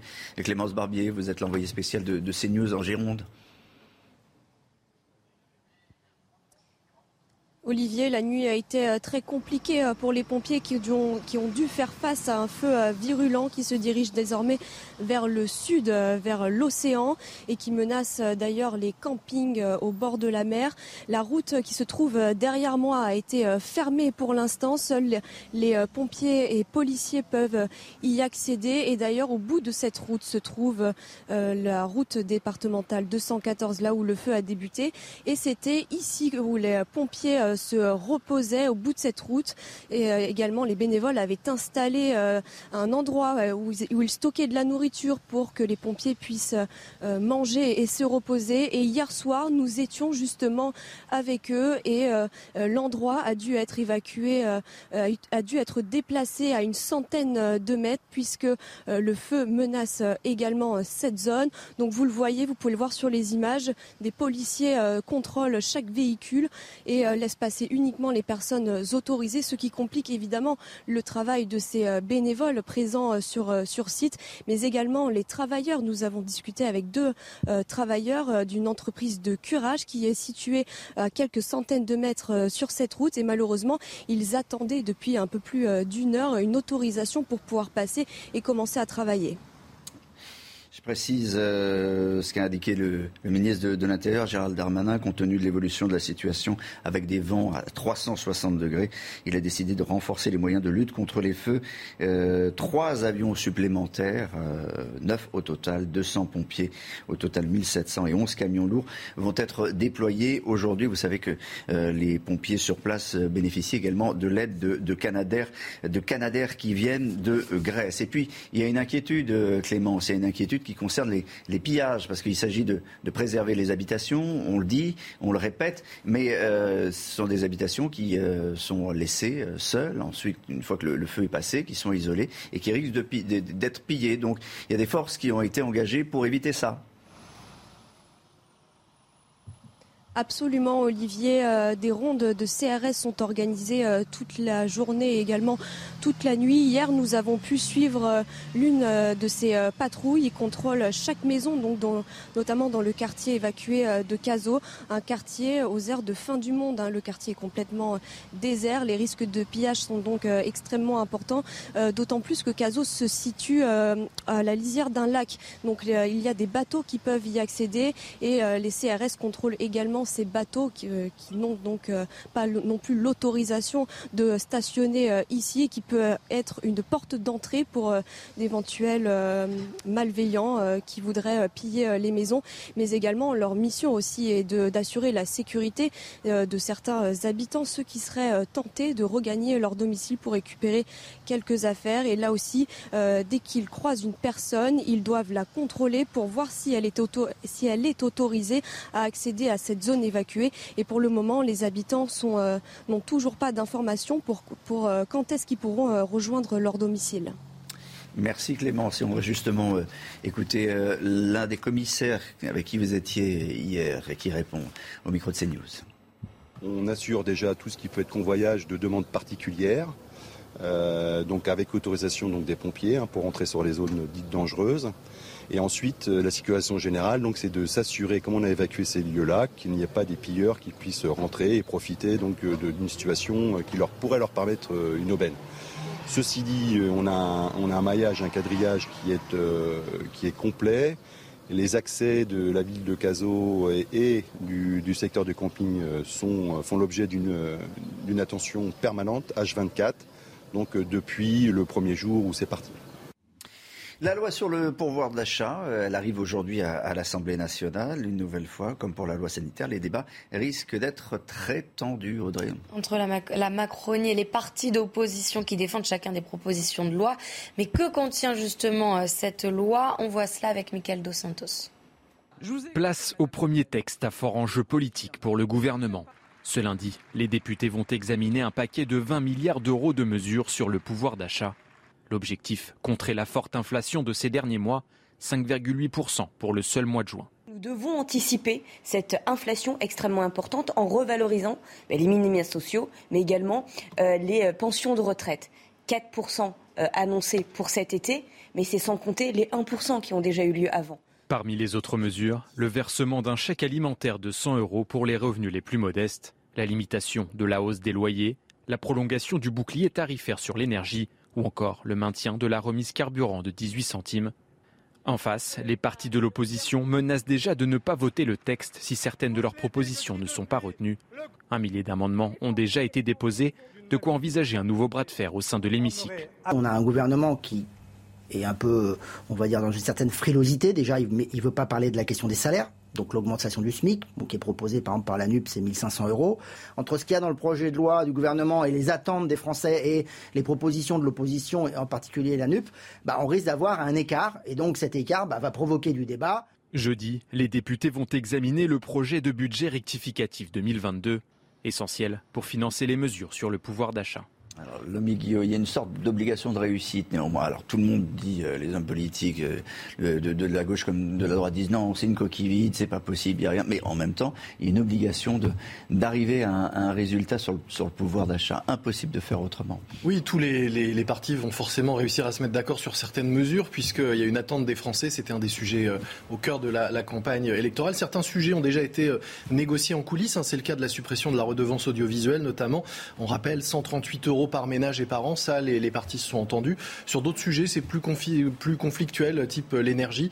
Euh, certains, les LR par exemple, voudraient plafonner le prix euh, du litre de carburant à 1,50€. D'autres, euh, le Rassemblement national, milite plutôt pour une baisse de la TVA sur l'énergie. Donc il va y avoir des négociations. Ce qu'on peut dire aussi, c'est que les, les, oppositions sont très généreuses hein, avec les Français, puisque alors que le, le, paquet de mesures de la loi fait entre 20 et 25 milliards, les amendements, si on prend tout, il y en a pour 100 milliards. Donc de quoi largement là, euh, lutter contre les effets de l'inflation si jamais tout passait, ce qui serait évidemment pas le cas.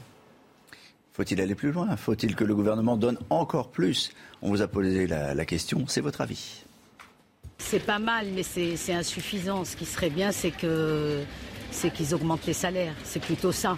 Parce que donner une prime une fois sur l'année ou deux fois sur l'année, pourquoi pas, ça peut aider. Mais en même temps, euh, ce qui serait bien, c'est l'augmentation des salaires. Je trouve que c'est plutôt, plutôt pas mal. Il faut penser à, comment dire, à être efficace, c'est-à-dire à aider ceux qui en ont vraiment besoin en essayant de dépenser le moins d'argent possible, parce que tout ça, c'est aussi l'argent des contribuables. Il faudrait qu'ils en donnent encore plus. Ah oui. Voilà, c'était votre avis, forcément. On demande toujours plus, toujours plus au, au gouvernement. Il est l'heure de rappeler euh, les principaux titres de l'actualité. Audrey Berthaud, 8h45 sur CNews. Une apocalypse de chaleur est prévue aujourd'hui. 15 départements de l'Ouest sont placés en vigilance rouge canicule. Une vague de chaleur d'une particulière intensité s'est installée en France depuis une semaine. Le pic de cette vague est attendu aujourd'hui. Et puis six jours après le début des incendies en Gironde, les pompiers se battent toujours contre les deux gigantesques feux de forêt. Au total, 14 000 hectares de végétation ont brûlé depuis mardi et 16 200 personnes ont dû être évacuées en urgence. Enfin, 15 jours après les grèves, à l'aéroport de Roissy-Charles de Gaulle, des valises n'ont pas encore été remises à leurs propriétaires. Air France considère que les bagages ne sont pas perdus. Selon eux, ils sont considérés comme bloqués. Voilà. Ils sont bloqués et tant que 21 jours ne sont pas passés, ils ne sont pas perdus mais on ne sait pas, on sait pas tous où ils sont. Il y a encore un, mystère. Vous avez entendu tout à l'heure un, un, témoignage sur CNews. Tout l'été, vous allez retrouver les pastilles, les bons conseils santé du docteur Brigitte Millot, qui elle est partie en vacances. Ce matin, on pose la question suivante au docteur face aux fortes chaleurs comment aider nos animaux à passer l'été? Voilà, et tout l'été, vous allez continuer à, à trouver les, les, bons conseils de, de Brigitte euh, Millot. Vous avez compris que c'était plus simple pour euh, euh, les, les, animaux de voir, d'apercevoir à quel moment ils ont besoin, besoin d'eau. Alors que nous, ça ne se voit pas. Pensez à boire. Claire de l'Homme, l'endroit où il fera le plus chaud, encore une fois, aujourd'hui la Bretagne, historiquement chaud, hein, des températures jamais recensées dans cette région depuis le début des relevés euh, météo. Ça sent les, les records battus aujourd'hui partout en France. Merci Audrey, merci le MIC. Dans un instant, l'info se poursuit sur CNews. Rendez-vous avec l'heure des pros, Elliot Devaille. Bye bye. Ravi de vous accueillir sur CNews pour votre météo qui s'annonce encore très chaude pour la journée de mardi. Donc il va falloir patienter encore toute la journée avant l'arrivée d'une dégradation rageuse qui va rafraîchir la masse d'air. On commence à en voir d'ailleurs les prémices arrivant donc par la pointe bretonne et donc quelques voiles de nuages importés par les vents marins qui s'engouffreront vers la vallée de la Garonne. Dans l'après-midi, eh bien encore beaucoup de soleil, mais doucement, mais sûrement, eh bien cette dégradation arrive et commence à concerner une large façade ouest avec pour l'instant un ciel voilé, mais c'est surtout euh, dans la fin de soirée et dans la nuit où cette dégradation rageuse va permettre justement de nous faire perdre enfin ces fameux degrés pour mieux respirer. Parlons-en d'ailleurs des températures donc encore chaudes en matinée, donc euh, comprises entre 20 et 23 degrés par endroit. C'est le cas surtout encore pour le sud-ouest, jusqu'à 26 degrés pour la Riviera française. Il fera même chaud, on peut le dire, hein, dans le quart nord-est avec 17 degrés, que ce soit à Strasbourg encore en direction de la Champagne-Ardenne. Et donc dans l'après-midi, je vous le disais, le mercure commence à baisser lentement mais sûrement par la façade atlantique. 24 degrés du côté de Brest, alors qu'il faisait, je le rappelle, 40 degrés il y a encore quelques heures. Donc ce n'est pas rien, cette amplitude thermique. 38 degrés par contre, on conservera du côté de Strasbourg. 40 degrés la maximale prévue pour Paris. Donc encore un petit peu de patience hein, pour ces régions-là avant que le mercure ne baisse. Donc justement, euh, parlons-en. Il va, falloir attendre mercredi euh, pour qu'enfin les orages puissent concerner ces régions-là. À partir de jeudi, plus d'alerte canicule pour le plus grand soulagement de tous. Mais ce n'est pas pour autant que la vague de chaleur est terminée puisque nous très largement au-dessus des normales de saison de 3 à 4 degrés en moyenne. Et d'ailleurs, eh le mercure aura tendance à remonter à partir de la journée de vendredi.